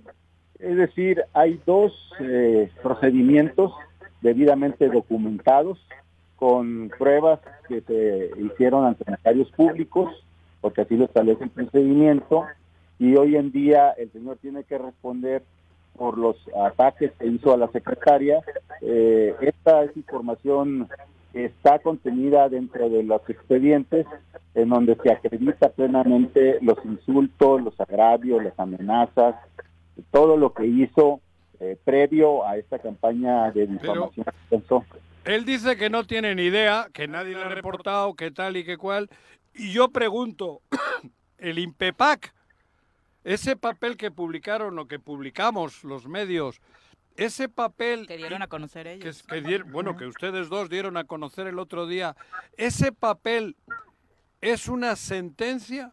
INPEPAC dice que él no puede acercarse a la secretaria, que no puede acercarse a las oficinas. ¿Es así o cómo es? Porque él dice que no hay nada. Él dice que ese es un papel que lo sacaste tú. No, así es. ¿Lo dijo? Se llaman, medidas cautelares. Ajá. Cuando el INPEPAC ve que hay realmente una amenaza en contra de una mujer que está siendo este, agredida por violencia política de género, porque existen las constancias en el expediente, antes de emitir una sentencia, claro tiene que lanzar medidas de protección a la mujer. Y eso se hizo, ordenarle al secretario de Seguridad que le dieran protección. Eh, Guarneros se negó porque es empleado obviamente de Ulises, Ruiz, de Ulises Bravo y él obviamente está pidiendo pues que no le den ninguna protección a la secretaria. Las amenazas son, son reales, Juanjo, porque si tú ves su, su publicaciones que hace de Facebook, eh, sus disques seguidores, cómo lanzan amenazas en contra de la secretaria. Ha habido eventos en los que se ha acercado gente a insultarla, agredirla, han intentado golpearla, enviados por Ulises, y esto no es algo sensacionalista, esto es real lo que está sucediendo, porque estos tipos se creen dueños de las vidas y de las haciendas que hay en Morelos, y esto alguien debe de ponerle un, un límite y, es la iniciativa que nosotros tomamos de presentar la denuncia. ¿Por qué el INPEPAC no le ha notificado a él? Porque se ha negado, él se ha estado escondiendo. Él tiene eh, tres domicilios eh, aquí en Morelos. En los tres domicilios se ha presentado el notificador del INPEPAC y los han corrido. Hay constancias en el expediente donde escoltas los han corrido, los han amenazado a la gente del INPEPAC para que no notifique y entonces es por eso que, este malandrín está diciendo, pues es que yo no tengo conocimiento. Sí tiene conocimiento perfectamente de lo que fue la denuncia porque ya se la prestaron allá en México, eh, en Morena. Él sabe cuáles son las acusaciones y la gravedad que, que implican estas acusaciones porque hay testigos directos que lo escucharon hacer estas amenazas a la secretaria y contra eso no va a poder él desacreditarlo. Es decir, vamos a ir ya al proceso, ya una vez que él se ha notificado el día de hoy, como se negó a recibir estas notificaciones en sus domicilios, el IPEPAC eh, está facultado para hacerlo por correo electrónico o medios electrónicos. Arnulfo, pero, por ejemplo, nosotros, los medios, la gente que no está en Morena directamente involucrada, hemos visto que este señor legalmente no tiene ningún cargo en Morena. Él, es un ciudadano más, diríamos, un militante más, ¿no? No tiene ningún cargo, no tiene ninguna obligación dentro de Morena más que la de la militancia normal. ¿Por qué, por, qué tanto, tanto pedo? Si es un simple militante, en Morena, ¿qué está ocurriendo? ¿Por qué se permiten todo este tipo de cosas? No, nadie lo ha permitido porque no hay ninguna ningún documento. ¿Cómo no? Nosotros llega Claudia Seyman y está sentado a su derecha, como San Pedro.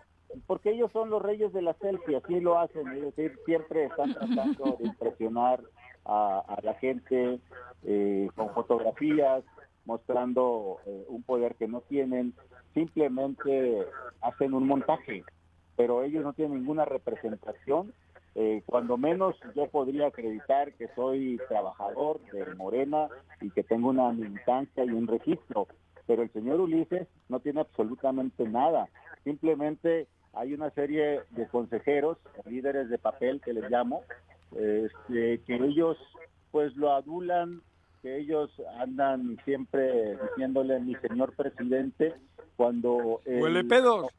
Sí, pues él no tiene absolutamente ninguna ningún cargo de dirección. Eh, en sus declaraciones que hacía ayer ante algunos medios, sigue insistiendo el señor Ulises que yo no soy nadie en, en Morena. Pues bueno, nosotros quiero decirles que tenemos un nombramiento por parte de la Secretaría de Organización y, y realmente el, el puesto que él dice tener de encargado, pues eso no existe. Simplemente está usurpando funciones y eso será materia de otra denuncia que ya vamos a presentar por el delito de usurpación de funciones que está haciendo el señor Ulises en torno a Morena en el Estado. Yo quisiera señalar dos cosas en común. Hay, hay dos cosas en común. Los, los dos fueron candidatos por otros partidos en el pasado proceso electoral, tanto tú como Ulises, lo que los invalidaba a ser candidatos a consejeros. De hecho, esa fue la resolución del tribunal, por eso la consejería de Ulises se pierde y por lo tanto deja de ser presidente del partido en Morelos. Esa es una realidad de los dos, que los dos comparten. Y lo grave de esto, déjame, nada más déjame concluir la idea para que ya nos puedas responder.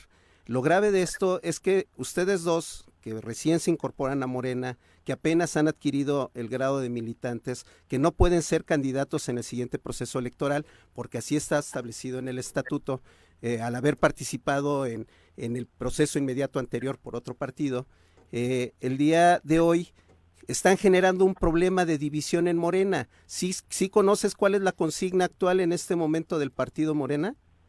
Sí, por supuesto, porque es lo que estamos haciendo. Es unidad y movilización, Arnulfo. Y están metiendo un brete al partido con un proceso de división de cara a un proceso electoral tan, funda tan importante como es el del 2024. Mira, Carlos, yo, yo, yo, yo difiero de tu punto de vista porque eh, eh, nosotros estamos tratando de hacer una gran estructura para Morena, para que los candidatos que tengan en el 24 puedan trabajar con ellos no sabemos quiénes van a ser los candidatos. Sin embargo, nosotros estamos ahorita llegando ya cerca de 2.000 comités, que lo que implica tener más de 20.000 militantes ya registrados, cosa que ustedes no han podido hacer en tantos años de militancia en Morena. Nosotros lo hemos hecho en cuatro meses. Eso por un lado. Nosotros no nos registramos porque sabíamos que no contábamos con el requisito, es decir, Arnulfo Montescuen no se registró como consejero porque no cumplía con los requisitos que imponía la convocatoria. Sin embargo, ganamos, ganamos algunas eh, consejerías estatales, con ello se ganó la, la Secretaría de Organización Estatal por el voto directo de la militancia. Eso nos legitima el trabajo que estamos haciendo. En cuanto a lo que dices que estamos dividiendo el partido, eh, perdóname Carlos, pero si eh, alguien agrede a usted, yo le brinco. Ustedes no están acostumbrados a defender a las mujeres y menos a las militantes de Morena. Nosotros sí lo hacemos y lo estoy haciendo contundentemente, tope donde tope.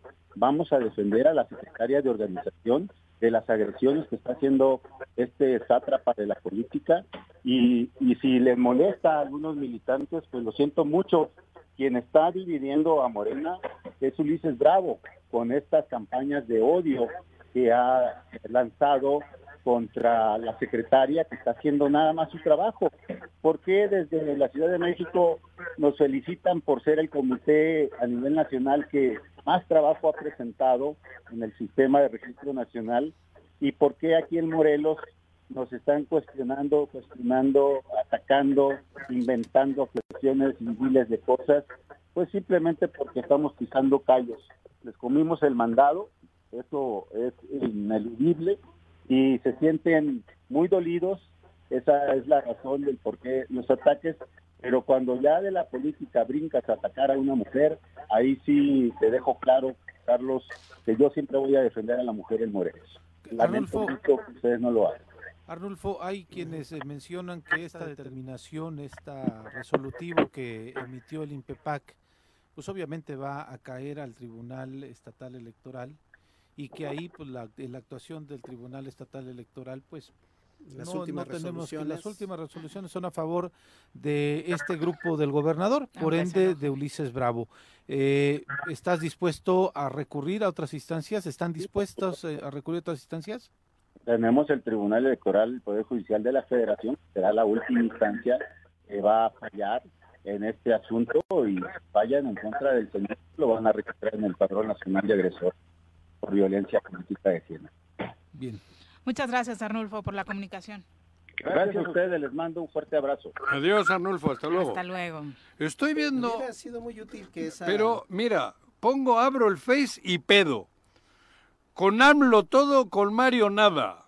Convención Nacional Morenista. Dice aquí que Mario debe de dejar, dice el Tribunal Electoral Del Poder Judicial de la no, no, de la Convención Nacional Morenista Ah, exige interno. se cumple la ley y que Mario Delgado y Citlali dejen sus cargos en Morena. Carlos, esto es Morena. ¿No es Morena? Ese es el grupo que se cindió después de la salida de Irmerendira Sandoval, que hay que decirlo. No, no, no, no, no hablo de Provocó estoy división en que, Guerrero. Morena, Es que muchos compañeros de Morena, incluyendo al que acabamos de escuchar, no, pero yo no, no estoy hablando de comprenden ellos, que estoy la hablando unidad es que- fundamental. Que, hay un tribunal que dijo que Mario debe de dejar o no. Tribunal No, interno. No, es un tribunal interno. Hicieron un ejercicio. Es, es Ah, el no. grupo de este. ¿Qué di- eh, ha ¿Cómo se llama? El esposo de Irmerendira. Este. Pero no ha habido Ay, ¿No hay un fue. estatuto que dice que Mario debe de dejarlo o eso es que chaqueta no, alguien? no, no, Sí. Ackerman. John Ackerman y, y Ah. Irme- e Irmerendira Sandoval. eh, se genera un problema de división interna en Guerrero. Igual. Sí, sí, con, la fracción parlamentaria dividida en dos bloques, uno Ah. apoyando a Pablo Amílcar, el otro este, apoyando a Félix Salgado Macedonio, cuando todas las encuestas, y la encuesta es uno de los métodos de elección de Morena, Sí, señalaban a Félix como el favorito. Esta división provoca la salida posteriormente de Irmerendira Sandoval del gabinete. O sea, dos semanas después de la elección de Guerrero sale. Irmerendira Sandoval. Ah. Y el grupo de John Ackerman y de ella han impulsado esta convención nacional Pero- morenista. No, no, pero, pero, pero no hay un reglamento. grupos una- que no una- tienen una base, dice No, no, no, Arnulfo sí. que creció no. 20 mil y cosas así, pero, pero lleva el, el estatuto de cinco Morena veces de candidato para que- ser diputado federal y ha perdido todas. O Pero sea, no, no, yo no hablo de eso, estoy hablando y se de pelea Morena. con todo el mundo. Pero no en todas esas no experiencias se ha peleado con todo el mundo. Estoy hablando, en Morena hay una eh, hay unos estatutos. Y en los estatutos dicen que Mario Delgado ya caducó o no.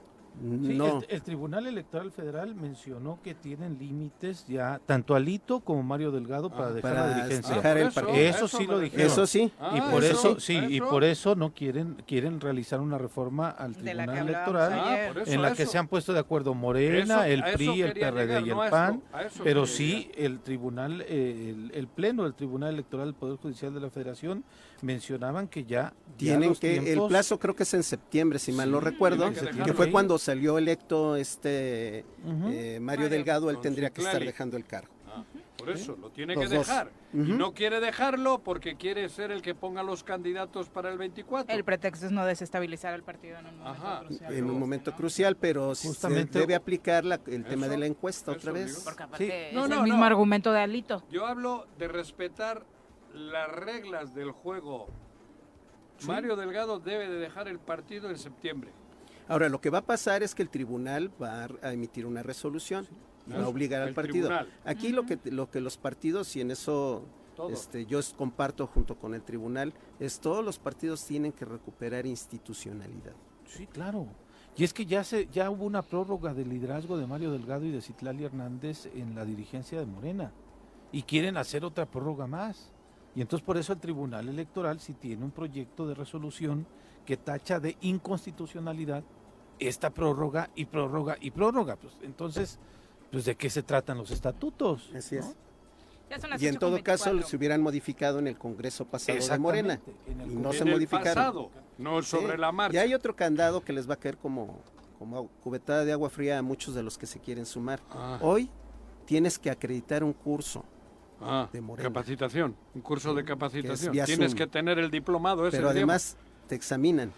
¿Ah, sí? presentas exámenes Mm. y los temas son algo Ojalá- pesados. ojalá Sí, hay ideología. La ideología. Pues Ojalá- es sobre si quieres ser candidato ¿no? necesitas acreditar esos cursos. Ah, Ojalá bueno. lo hagan porque fue parte de la destrucción del PRD. Recibían a cuantimás, A vinagre. a todo mundo. No sabía ni lo que Terminaban significaban haciendo- las siglas. No. Terminaban haciendo políticas neoliberales Sí, muchos de esos gobiernos. claro. 8 con 25, volvemos. Vinagre. Gracias. le llamo yo. 30 de la mañana, gracias por continuar con nosotros. Eh, solamente nos aclara eh, por acá la persona que decíamos, pues yo no había visto tu mensaje o tu nombre en anteriores participaciones, nos dice que Ah. sí nos escucha Ah, bueno. continuamente, Gracias, entonces amigo. y que es Gracias. fan del programa. Bien, Ahí está, por eso damos cuenta aquí No, de... no, claro. Y de las todos los respuestas mías son las ¿no? que las que me nacen, las que traigo dentro. No, no, no hay más que eso. Y entenderás que en un mundo de troles, pues se genera desconfianza en torno a algunos comentarios que de pronto llegan a este, Sí. a este espacio, pero siempre damos cuenta, por supuesto. Con nombre de y apellido, sí, ¿no? Exactamente, nada más que aquí José Ángel Gutiérrez Copado es quien nos eh, enviaba este Un mensaje. saludo, Javier. Mafra dice saludos desde Toluca, Estado de ¡Choricero! México. Felicidades, me parece que es el mejor programa de crítica y esparcimiento desde hace muchos años. Hacen mi día, eh, casi y los 20 años llevo escuchándolos. Ay, muchas gracias, este sí que tiene muchas, muchas gracias. por Es un espacio de libertad de expresión. Oye, hablando de Toluca, en. Ocuilan ayer tomó Ah, posesión sí, el suplente porque ves que el que era el alcalde eh, tiene 70 años de cárcel, ¿no? Por algún secuestro, no sé qué. Y ayer definitivamente, digo porque nos escuchan, Sí. Sí, sí. en Ocuilan tenemos mucha gente Fue que... sentenciado por secuestro. El, Eh, el- el- el que ganó y el suplente ahí no le en Wilfrido Pérez. si Fue- una sentencia al Tribunal Electoral del No, Estado no de. México y el Cabildo de Oquildan ayer tomó protesta, como bien decía Viri, a Wilfido Pérez Segura como presidente municipal. Ajá. Esto fue en la sesión ordinaria y con mayoría de votos, las y los regidores y Armando Reynoso Carrillo, quien es el comisionado ejecutivo de la Mesa de Fortalecimiento Municipal de la región eh, 16 y representante del gobernador Alfredo del Mazo Maza, tomaron protesta de ley a Pérez Segura como el nuevo alcalde constitucional. Esto, ya decía yo, tras el cumplimiento de la sentencia emitida por Pero el había Tribunal habido Electoral. meses ahí que han estado en 16 disputa. meses fueron en total. De hecho, recordemos que el edil propietario rindió protesta, pero después surgieron estas acusaciones y aunque no hay una sentencia todavía Sí. por el delito de secuestro hacia otro contrincante político, Ah. eh, ya la ley contempla que incluso bajo acusaciones de este tipo, por un delito ¿eh? grave, no puede existir. Se- Tiene 70, 75 por años es la especulación, pero todavía no hay, hay una... eh, hay un amparo todavía sobre esta sobre esta sentencia, según Yo argumentaba el que propio- sentencia había, no sé si... Fueron esté suspendidos en sus amparo, derechos. Ujú. pero él ya no puede seguir como... Está No, en la cárcel. de hecho, rindió protesta y nunca ejerció Porque el te cargo. acuerdas que hubo uno, Alonso, ¿quién fue? Que estuvo en la cárcel y seguía siendo alcalde porque no había sentencia aquí en, en Amacuzaco. ¿dónde? El de Amacuzac, Sí, claro, sí, es el caso más conocido Pero a en nivel este caso ya en, en, en Ocuilan Ya hay una sentencia. una sentencia Hombre. que estará apelada, pero ya, est- ya hay sentencia. Y al tener la sentencia pierde sus derechos Claro. totales. ¿Qué fue lo que Y al sucedió? suplente en- mm, había resistencia en algunos del cabildo porque entrase el suplente, pero definitivamente ayer ya está el suplente como alcalde. Una decisión del Tribunal Electoral que Sí, tenían que Y acatar. tomó protesta. En junio de 2021, la víctima fue privada de su libertad por hombres armados en la carretera Santiago-Chalma y llevado a un inmueble donde se encontraba Emilio Arriaga, el alcalde, digamos que quien resulta ganador de la contienda electoral, ¿Qué quien le reclama con una pistola en manos haber apoyado a otro partido durante el proceso electoral y ordenó su asesinato. Afortunadamente la víctima logra escapar, denuncia este hecho y por ello surge todo este, pues que se convirtió, más allá de un conflicto de seguridad, pues también en un conflicto político electoral, ¿no? Sí. Bueno, pues ya hay alcalde en Ocuilan, que son vecinos nuestros. Sí, claro. Con la claro. subida a Chalma Vecinos de Temisco terminas. también. Sí, también Ay, por aquel lado sí, en sí, Temisco, claro. efectivamente, y en y de Huitzilac. Es Ujú. correcto.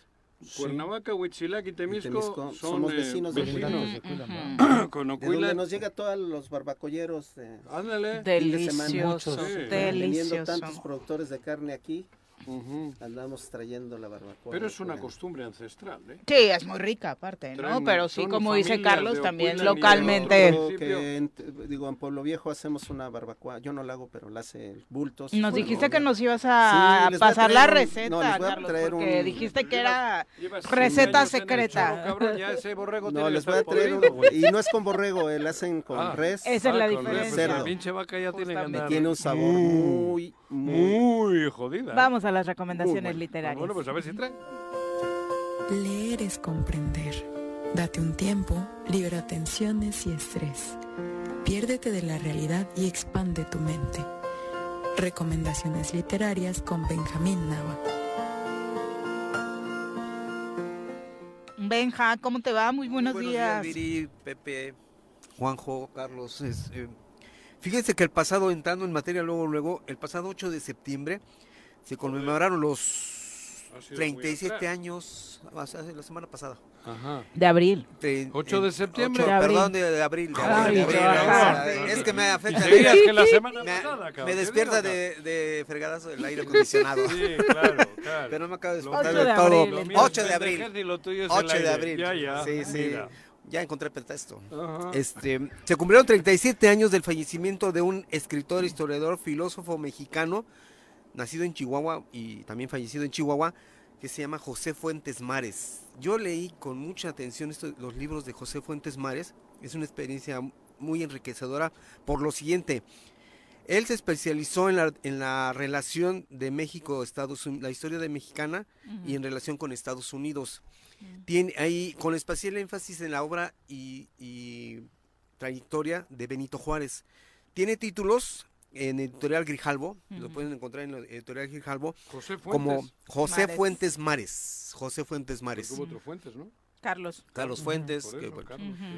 Pero ese es chihuahuense totalmente y, y muy dedicado a la historia. Juárez y los Estados Unidos, Juárez y la intervención y la intervención, Juárez y el imperio, Juárez y la república, génesis del expansionismo norteamericano y una obra importante que es Y México se refugió en el desierto, que es el, la- el pasaje de la historia cuando Benito Juárez se lanza al norte huyendo, bueno, re- llevando sobre el carruaje la república con la intervención francesa y el imperio de Maximiliano, ¿no? Entonces, eh, incluso recuerdo que hay una serie, en te- una serie en Televisa que se llamó precisamente El Carruaje Mm. y era la historia de, de- Cuando hacían novelas históricas. Exacto, con, históricas. con novelas históricas, ¿no? Entonces, José Fuentes Mares fue un prolífico escritor, autor de más de 30 libros, entre los que destacan, por ejemplo, La nueva guía, guía de descarriados, Miramón el hombre, que habla sobre, sobre este, José Miramón. José es Miguel, Miguel, Miguel Miramón, Ujú. Y un poquito de refilón Tomás Mejía, que son los dos generales mexicanos que apoyan a Maximiliano, que están pre- este, precisamente proscritos de la historia, precisamente por conservadores y traidores. Pero, pero la biografía de estos dos personajes es muy atractiva, es muy interesante, porque se ven entonces los matices que existen a lo largo de la historia de, de México, ¿no? Y además otra de las razones para leer a José Fuentes Mares es entender a partir de la historia del siglo XIX y el siglo XX las relaciones actuales en el siglo XXI de México-Estados Unidos. Tú, tú lo lees y dices, ah, por eso esto y por eso aquello y por eso lo otro, ¿no? Vas amarrando. Vas amarrando cabos, exacto. Tiene un libro de memorias que se, llega, se llama Intravagario y historias novelas, este, más bien novelas históricas. Por ejemplo, es muy interesante leer Cortés el hombre, Lerdo de Tejada, que fue presidente de México en tiempos Eso de Juárez. es novela. Es novela histórica, ¿sí?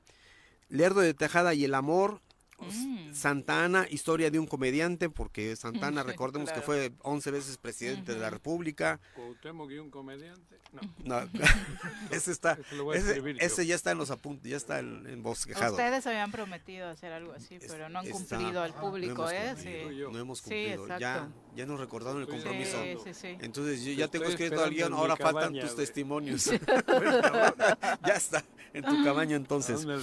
Bueno, entonces va a venir Cuau, el hombre, que ahora se ya va a ser autoría No, de... él quería el payaso, ¿no? No, el co- Ah, el no, el comediante. comediante, el comediante, el comediante. comediante. Historia de una intriga, México, biografía de una, una nación, historia de dos orgullos, el crimen de la Villa Alegría. O sea, son, son libros que recrean anécdotas o hechos históricos muy particulares de la historia de México, pero que es interesante, ¿Son insisto. completamente históricos o, o tiene un te- tema de ficción? un Novelesco. tema novelesco, Son, exactamente. son, este, Novelas buena, buena pregunta, Pepe, ¿por qué? Porque son hechos, digamos, Reales. datos duros, Reales. Pero con la ficción enriquecida, adornada con la ficción propia de la imaginación del, del, novelista. Le del pone de su cosecha. Cremita, Le pone le su pone cosecha. cremita. Obviamente, como dice, como dice, este, no, no, te gusta que lo cite, pero Barrio Vargas Llosa dice, no, no, no se puede inventar a partir de la, de la historia, no se puede hacer invenciones, todo tiene que ser rigurosamente apegado a, lo- a los hechos, lo más aproximado, certero posible, ¿no? Entonces, ese es el mérito del, del novelista que se basa en la historia para crear o recrear las historias. Es, eso también, hay una parte de la historia que se llama historia de las mentalidades. Es decir, a partir de los hechos que, que se, que se dan en, una, en un pasaje de una historia de México, por ejemplo, cómo es la, la mentolo- la Mentalidad. mentalidad de la gente, la ideología, qué piensa. Entonces, esa historia de mentalidades, sí, O sea, sí, la memoria. Sí, sí, sí, porque es un método, es un método también de la historia, la, la menta- historia de las mentalidades y de las ideologías. Incluso a partir de, de los menús de la gastronomía de los pueblos, también se hace una historia de las mentalidades muy, muy enriquecedora. Y eso tenemos muchos ejemplos en el Estado de México. Hay creatividad. ¿eh? Sí, el Creatividad. gran valor está en cómo lo cuentas, En ¿no? la En cómo tu calidad de exacto, narrativa, sí. ¿no? Y que no estás inventando nada. Sí, en, en- ¿no? en torno al frijol puedes hacer mil historias. Sí, del maíz, Por del maíz. Y del frijol más. Y del frijol más. Entonces, esa es la invitación. Juanjo lo dice por los olores. Por los pedos y todo eso. Por eso, güey. El Es- maíz, su método es el maíz escatológico siempre. por arriba, por abajo el frijol también. Pero bueno, si queremos, porque de pronto mencionaste nombres de los cuales no hay eh, de pronto mucha oportunidad de conocer su vida, eh, particularidades sí, de sí. su actuar político y aquí por lo que lees se enfocó en muchos Sí. de estos personajes que no han tenido como tanta trascendencia. Como a que nivel están en el segundo ¿no? plano de la historia, ¿no? Por ejemplo, Miguel Lerdo de Tejada, sabemos que es una calle aquí en Cuernavaca, en el centro. Sí. ¿Y qué más es? Fue Nada. presidente. ¿Cuál es. ¿Cuál es la calle Lerdo de Tejada? No sé. La que está en... No sé, la verdad, yo por calles no tengo ni idea. Yo la- no, pero no, está en el mero centro. Lerdo, es la que va me de mucho. de Matamoros a Morelos. Exacto. Ese es Lerdo de Tejada. Sube. Sube, Sube. sube. No, no sé cuál de ellas. Pues es. ahí está. Me suena mucho. Pero además ese fue un personaje conocido. La otra vez yo Sí, la estaba fue parte en, del otro, en el grupo. otro sentido, mano. Suele, suele Bueno. suceder. Así es que entonces vamos nutriendo nuestra historia, historiografía propia con estos libros de José Fuentes Mares que los pueden encontrar en ediciones muy accesibles de Pero editorial se ve que es, que es muy repetitivo, ¿no? Es Juárez, Juárez, Juárez, mucho, ¿no? Porque aborda desde diferentes eh, Ajá. enfoques, ¿no? Porque fíjate, dice la Juárez está- y los Estados Unidos. Pero eso no es novela. Sere- Serenísima trata sobre él. Sí. ¿Sobre Juárez también? No, sobre ese es sobre ¿Maximiliano? no, Santa Ana. Santa Ah. Ana. Antonio López de Santa Santa Ana. 11 veces presidente de, de la República, ¿no? Es el que dicen que vendió el terreno, ¿no? Sí. Él vendió. Unos terrenos que teníamos unos terrenitos. Dice Oscar Chávez en, en la, en la canción de la casita, ¿no? Nuestro mejor vendedor de bienes raíces, ¿no? Exactamente. Entonces, todas esas, eh, incluso este, anécdotas chuscas de los grandes hombres de México o que están en el segundo plano de la historia, se conocen a través de personajes como José Fuentes Mares, que, que, insisto, cumplió 37 años de fallecido el pasado 8 de abril. Abril. Que quede bien claro. Sí, bien. Ahí están las recomendaciones. venga. Muchas gracias. Gracias. Buenos días. Buenos días. Chilito Piquín nos deja mensaje en Facebook. Dice, señor Carlos Caltenco, es usted la voz de toda la militancia. Qué bueno que les diga sus verdades a los actores políticos que quieren agarrar riendas del movimiento ahora que ya estamos en el poder. Bien. Tienes el Eh. chilito de tu lado. Mi chilito piquín. Ayer lo tenías tú, ayer lo tenías tú. Ya me cambió, cabrón. Ya, me, ya Es se que fue sí, contigo. carajo. Javier Mafra dice, los problemas políticos que ocurren en Ocuilan, así como en todo el Estado de México, desafortunadamente tienen mucho que ver con las voluntades del grupo Atlacomulco del que hablaban hace unos momentos. No e- este en particular No, eh, este no. es como un efecto secundario, ¿no? Porque no, pues, este es- ¿Qué obviamente... partido político es? Ay, no era- sé. no sé. Sí, era creo que... ¿Era de ustedes o del PRI? ¿De Morena? No sé. Creo que PT? sí. Pero Del no. Ah, del pero PRI. Ah. Por eso, el- el- los que se resistían, creo que sí eran esos que menciona. Ah, mira. Los del grupo No, pero también tengan, o sea, les Yo digo, creo no es lo que mismo que ser borracho protesta que ayer es cantinero. un ciudadano Se cuestiona que el cabildo no le quería tomar protesta. Están viendo que el presidente titular Tiene una este, se- penalidad ahí. y un acusado por terrible, secuestro, amenazar a alguien que no quiso apoyarlo Ajá. y, y, este pues cualquiera le Este pensaría de tomarle protesta al suplente. protesta, ¿eh? Sí, él Por eso. Ya había tomado protesta Sí, y no se la peló, o sea, y no hicieron caso a la, a la primera orden judicial que vino. Por eso, pero digo, cabildo. revisa el contexto. Sí, si sí. El, el titular es Ah, como en el caso del presidente Miranda. municipal de Amacuzac, igual se pasó casi un año antes de que le tomaran protesta al suplente, no tanto por un- una cuestión de desobediencia, sino por una cuestión de miedo real. Bueno, pero jurídicamente, hasta que no hay sentencia. Jurídicamente el no síndico queda en derechos. funciones de presidente hasta en tanto no, Ajá, no se le tome eso. protesta Ajá. al suplente. Pero el que entra es el suplente, ¿no? Sí, Sí. En, todos los casos. sí, cuando lo hay. Como Sí, que en el el caso, caso de- de, de no Volcán, por ejemplo, que ahorita ya no hay suplente, Ajá. que el tipo presentó su renuncia. Este, ahorita Ulises- está Ulises la quiere poner sí ahí. quiere poner a sus a su gente, ¿no? Eh, está ahorita la síndica en funciones de presidenta, como bien decías, ¿no? Pero también todo eso tiene un periodo de, Exacto, debe, debe tenerlo. de No, caducidad, cabrón. No sabemos qué manos, qué brazos, qué cosas había en la administración municipal que tuviera todavía el presidente como para que les tuvieran tanta reserva el cabildo de tomarle Ujú. protesta. El detenido era del PES y los regidores Ah, del que se PES. opusieron totalmente a que el suplente tomara protesta son los del PES, que son mayoría dentro de... Partido de Encuentro Social. eh, Sí. ¿eh? En Ocuilan estás hablando. Por eso. ¿Cómo le dices tú? Este, Piraña. chúpate esta eh, a- al, La mandarina. al- no, al, al que, que está aquí en Morelos, el dirigente del PES, eh, ¿cómo se llama? A Víctor, no, este No. Hugo Eric. Oh, güey. A Ugüeri, chúpate esta diría, ¿Cuál? diría Juanjo, ¿Que ¿no? te chupe? qué? Pues sí, que era un Esa. presidente municipal del PES. Sí, era el grupo de ese de, de- del, del, P- del PES. Pero ya, ya, ya hay alcalde, ya, ya se acabó el, el Ya se solucionó. Sí, En eso lo definición, solucionó. Qué Ujú. bueno. Qué bueno por la certeza ahí. no le la vayamos a tomar ya. protesta al suplente y salga este en libertad. No, hombre.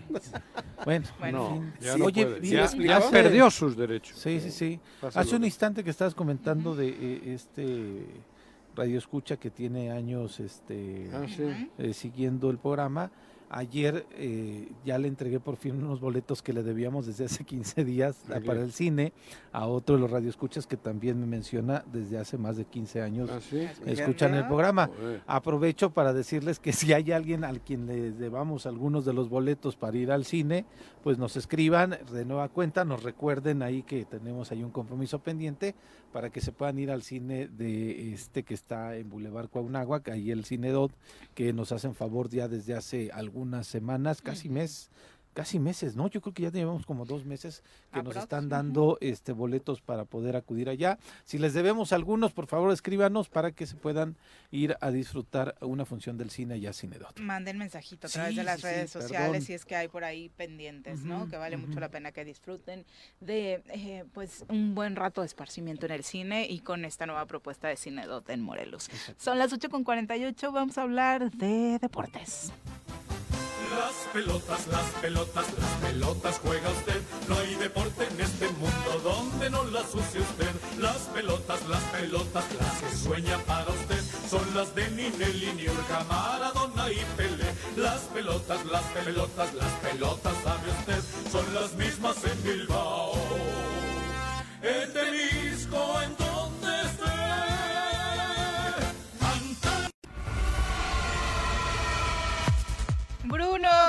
Muy buenos días. Hola, buenos días, Viri. Saludos también para Juanjo, para Bebe y para Carlos. Y buenos días para todos los Buenos Hola, días. Bruno. Oye, cuéntanos, ¿qué información nos platicas hoy? ¿Resultados de la Champions? Madrid 2-0, ¿no? Sí. Sí, la Champions que estuvo, eh, bueno, el día de ayer comenzaron, desde el martes comenzaron los cuartos de final de ida. El día de ayer el Madrid en el Santiago Bernabéu gana 2 a 0 al conjunto del, del Chelsea que ha tenido muchos problemas en esta temporada, ha cambiado eh, ya de entrenador en tres ocasiones y ahora termina perdiendo 2 a 0 en la Casa Blanca y pues en, en Milán también el Napoli ganó por la mínima 1 a 0 eh, contra el Napoli como donde Irving Ah, el perdió Lozano el jugó- Napoli. Ah. Sí, perdió, jugó 70 y casi 70 minutos el mexicano. Pero bueno, es la mínima diferencia y cierran en casa, ¿no? Sí, Sí, creo pero que es una ventaja el totalmente catenaccio del Milan no va a ser... ¿Milan es o el Inter? Milan. Milan, el No Inter había fácil. ganado un día antes. Sí, el, eh, jugaron en, en San Siro, jugaron en, en Milán, ahora van a, se llevan el partido a Nápoles para jugar la, la vuelta, perdieron por la mínima, creo que es un marcador todavía accesible para el equipo napolitano para poder remontar y bueno, ahí la actuación importante de, de Chucky Lozano que eh, pues tiene todavía que vencer al Milan para jugar una semifinal de, de Champions y convertirse en el tercer futbolista en mexicano en hacerlo. Ay, ojalá que lo podamos ver en esas instancias, Bruno. Sí, o- o- ojalá, ojalá que solamente ha habido, bueno, uno que le ha ganado, que es Rafa Márquez, dos que han llegado a una final, que ha sido Rafa Márquez y Javier Hernández con el United, y ahora Chucky, pues puede ser, está muy cerca de, de convertirse en el tercer mexicano en jugar una, una semifinal y posteriormente, pues tendría la posibilidad también de llegar hasta una final. Oye, eh, vamos a ver sorpresas en la convocatoria. ¿Hay sorpresas en la convocatoria del Tri, la segunda de Coca? El portero, ¿no? Eh, bueno, a mí me llama la atención algunas, algunos futbolistas, eh, quizás mm, no haber convocado el caso de Malagón, de América. lleva Muy pronto, ¿no? O sea, muy pronto. Sí, bueno, O sea, lleva lo, cuatro. lo que pesa vestir la playera del América, o sea, lleva cuatro partidos de titular el señor y ya lo llevamos a la selección. Con todo respeto, está haciendo un buen trabajo, pero, nada más. Sí, tampoco es algo extraordinario. Eso es, para eso es la selección. Para promocionar Acaba de convertirse en titular hace dos días, Juan José, ¿Y ya quién va es a la- ser... ¿Y de quién es la selección mexicana? Ya sé que de ellos. Ah, por eso. ¿Y para qué la tienen? ¿Para ganar el mundial? No, para vender jugadores. Pues para es- que- esa es la verdadera historia de Para la... que el portero titular del América le deje a otro portero Claro, del América de la- la titularidad claro. de la selección. Sorprendió también la convocatoria de Acevedo, ¿no? Que es el portero más goleado en el Lleva torneo. Pero es lo que quieran dos, tres representantes y los dos, tres se mandan... Oye, cabrón, el otro día vi un programa tercer grado... de- Deportivo. Ah, sí, sí, sí. Buenísimo. Intenso, ¿eh? Buenísimo. Es la primera vez que escucho tan claro todo. A mí me Y parece que desde el ejercicio que hicieron en el Mundial, que le resultó muy favorable a Sí. Televisa, de hablar realmente de fútbol, conducido por Ricardo Peláez, acompañado bueno. de Jimmy Lozano, De la de Aguirre y todo esto Volpe, exactamente.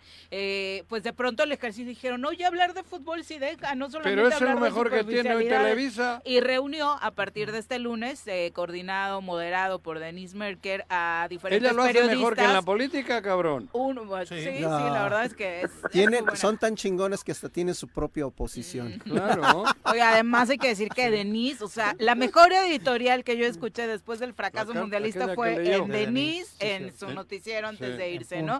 Eh, y bueno, aparte ella es una mujer enamorada del fútbol, Cruz Azulina Pero yo aparte, lo vi, ¿eh? Claro. Y- Me lo eché y y, no lo, lo vi en YouTube. Reunió a David Faitelson, reunió a André Marín, Pero a se Javier dijeron Alarcón, verdades como templo. a Majo González de TNT, Alberto Lati, eh, dentro de los que recuerdo, si no es que ya Pero son todos. de- 90%. De, la Rosa, de, Y este güey que de Alejandro de la Televisa, Rosa. el director de Televisa. de- Alejandro de la Rosa. No, ¿Quién? joder, Alarcón. Ya no era, ya no es. No, que Ah, fue, el ex, digo. el Ah, ex, sí, sí. Que fue mucho sí, tiempo. Fue uno de los más duros. Alarcón, ¿cómo se llama? Javier, Javier. Alarcón. Javier, cabrón. De hecho, Ese puso una chinga. No, de hecho, lo primero que dijo David arrancando el programa fue justo eso, ¿no? Que una de las cosas que pidió fue Que se les dejara hablar con libertad y era justo el compromiso que tenía Televisa a la hora de iniciar este concepto. Pero el tema, Bruno, es que ahí se dijeron la verdad. O sea, no, porque dijeron todos Hablaron de las convocatorias del Tri, hablaron Del largo fútbol, de los del extranjeros, de, descenso, los, del de no la descenso. multipropiedad, de la casa de apuestas. Hablaron de todo lo que hay que quitar del fútbol. Bueno, pero no va a pasar nada. de Del ascenso, del, de del- de, de las reuniones de dueños, que De la al final por Ajá. caprichos terminan rotándose el poder. Claro. como hoy está Mencionaban haciendo, como, ¿no? como Claro. Carlos Slim y este Pero el pedo es que- yo me voy, ¿no? Eso es tan claro que no va a pasar nada. Desafortunadamente. Eso es el pedo, esa es la realidad de México. Digo, de Pinche México. Femex Food Bueno, de- tenemos. y uno dice, o sea, hay corrupción, el país está co- corrupto. Y en el fútbol no. Sí, claro. El fútbol Bueno, el está... presidente ya dijo que el fútbol mexicano necesita una 4T. Una Bueno, cuat- ¿Recuerdas que una- pero- los audios pero de una Jesús 4T Martínez? en Una- la mañanera cuando presentaron los audios. Sí, de pero Jesús ¿qué ha pasado? De ahí para acá nada. Ni. Hacienda se mete. Ni Es Hacienda. un, un- un poder supranacional. Claro. Pero qué bueno ese programa. Me gustó. Ahí la única pero autoridad el pedo. reconocida es la de la FIFA. Mm.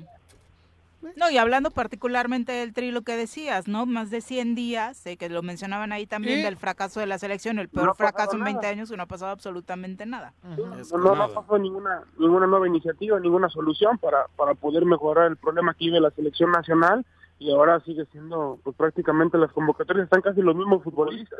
Ahora también sale el tema de que al futbolista de Chivas, al Pocho Guzmán, que ya pagó, tuvo una, una Sanción. sanción por dopaje, cual ya pagó, que no lo convocan por ese tema, Está de que los vetado, ¿no? patrocinadores no lo permiten. Exactamente, lo, lo vetaron patrocinadores, según se sabe, para que no pueda ser convocado a selección nacional. Mucho se hablaba de algún regreso de Chicharito, finalmente eh, lo ve cercano. Chicharito tuvo un contratiempo No. con este Herrera, ¿no? Con Héctor. Con- ahora en un partido, ¿no? Le puso una chinga, ¿no? Sí, sí, sí. Bueno, terminó mm, por lo de la fiesta. En la MLS. En la MLS le puso Herrera, le, le dio una entrada dura y lo Pero expulsaron. la relación no es buena. Se ve que no. Sí, sí, sí. Y digo, además ha estado lesionado los, los últimos meses, tampoco ha rendido mucho en, la- en Los Ángeles Galaxy y se ha sabido muy poco de, de la- del palmarés actual de Javier Hernández. Y bueno, es nada más estas eh, pues em, eh, transmisiones que tiene por internet, que son los, las que han querido donde se promueve para regresar a la selección. Y, bueno, y la gente también, ha, cierta eh, gente ha respondido para que el ariete mexicano vuelva a aportar la casaca internacional, pero pues son de momento en la lista que es para enfrentar a Estados Unidos en la próxima semana, 19 de abril, este partido amistoso donde pues el día de ayer también la MLS le volvió a ganar un equipo mexicano, donde los rojinegros del Atlas empataron 2 a 2 en la CONCACAF y terminó el global 3 por 2 en un partido que estuvo muy emocionante, pero el Atlas tuvo muchas llegadas, pero no pudo concretar y se queda fuera. Ahora va, es, eh, si Tigres hace lo suyo hoy, con Motagua habrá dos equipos mexicanos y dos del MLS en las semifinales. Lo del Atlas lamentable, ¿no? Muy lamentable, ¿no? Además, Y el Atlas pertenece al grupo que hegemónicamente está mangoneando. a los que hoy tienen el poder, el Eso, grupo Orlegui. Orlegui. Y le hicieron campeón de manera medio chusca, ¿eh?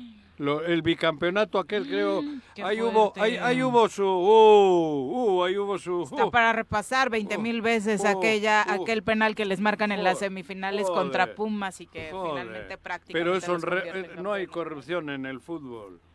Oye, Sí, y hablando de árbitros, ¿qué va a pasar con Fernando Hernández?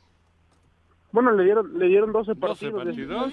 12 partidos de sanción más una multa económica, le pueden quitar el gafete fijo, y creo que creo que sí va a ser, que representa hasta el 70% de su salario, dura sanción para para el árbitro internacional mexicano. Bueno, es un ejemplo para ¡Dura! todos los árbitros. ¡Dura! Económicamente. Económicamente. Económicamente no tendría Juanjo que la volver quería a más cobrar. dura. No, más duda. Oye, ¿y cómo ves el partido del sábado? Carlos solo quiere que hables del clásico joven. Sí. ¿Quién es? Ya ni tan joven. Uy, ¿cuál? Ya, Juanjo, no, no. América, Juanjo. América, Cruz Azul. Ahora sí que estás fuera de la jugada. América Cruz Azul. No, cabrón.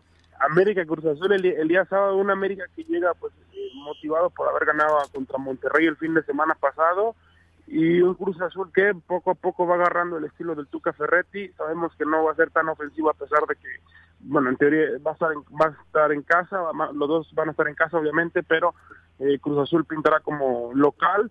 Pero creo que el América pinta como ligero favorito, aunque Cruz Azul puede, puede, si se pone adelante va a ser muy difícil que el América pueda abrir. eh, se le complica al equipo del Tano abrir a los equipos. Lo que ha mejorado Cruz Azul con el Tuca Ferretti defensivamente es impresionante, Bruno. Sí, lleva Sí, no, tenía problemas perder. con Ramiro Funes Mori, cada partido te regalaba una de Sin gol, igual el tres, porque Cata. perdimos contra Mazatlán, pero el promedio de Igual el triunfos a Cata. partir de que llega. Ah, sí, claro. Ah. Sí, ahora con, con el Tuca todavía le falta mejorar un poco en la cuestión ofensiva, pero en, en el orden ya se nota la mano y el trabajo de, de Ricardo, el Tuca Ferretti, que pues también para hacerle daño a la América tendrá que aprovechar la pelota parada que le ha hecho mucho daño durante todo el torneo a la América y pues una América que ataca también muy bien y que sus jugadores empiezan a conectarse ya en la mejor en la mejor época de la temporada rumbo a la liguilla. Sí, aquí no se trata de Cruz Azul, aquí es eh, eh, la calidad defensiva de los e- equipos del Tuca, ¿no? Anotarles siempre ha sido una encomienda muy difícil. Sí, sí, bueno, sí, es un entrenador que pues así consiguió sus éxitos con Tigres, a pesar de tener una gran plantilla para la ofensiva y jugadores muy talentosos, él nunca, nunca se salió de, de su sistema, nunca cambió pues su manera de jugar y es un equipo que pues no va a ser espectacular Cruz Azul, pero que pues va a sacar los resultados tarde o temprano Ricardo Tuca Ferretti. Hay además un tema de historia con el Cruz Azul. La, la época dorada del Cruz Azul fue precisamente con un técnico que compartía el mismo estilo defensivo que el Tuca. Nuestro último título. Nacho, También Nacho con nuestro último Reynoso, título claro. O sea, Entonces es bueno, como que se nos da la gracias. defensa. Les quiero dar una buena noticia. Gracias, Bruno. Bruno, escucha, escucha, Ah, no, escucha, que va para Ah, ti que también, no te güey. vayas, que es tan buena noticia que quiere. Una gran noticia. Está reunido la mesa de coordinación estatal para la construcción de La la, paz. 24 ¿no? ¿Ya está el gobernador? Sí. ¿Está el gobernador? Ah, sí, ah, ya reapareció. Esto es una gran noticia. Por eso es la buena noticia. Sí, estoy- me, me ha dado una alegría, cabrón. ¿Te sientes más tranquilo, Bruno? Sí, ya podré dormir después. Eso. ¿viste? ¿Viste, cabrón? Gracias, Bruno. Buenos días. Ya no va a haber muertito. Ya se jodió el... Carlos, gracias por acompañarnos. Gracias a ustedes, buenos días. Buen jueves. Pepe, No te, la barbacoa, días. eh, güey, no te hagas. Sí, la barbacoa de No Víctor, Ya está el pedinte. No, compromiso. no, no, él ha dicho. Buenos días, señora Rece. Ya nos vamos. Que tengan excelente jueves. Los esperamos mañana en punto de las 7. Pues así es esto. Esta fue la revista informativa más importante del centro del país. El choro matutino.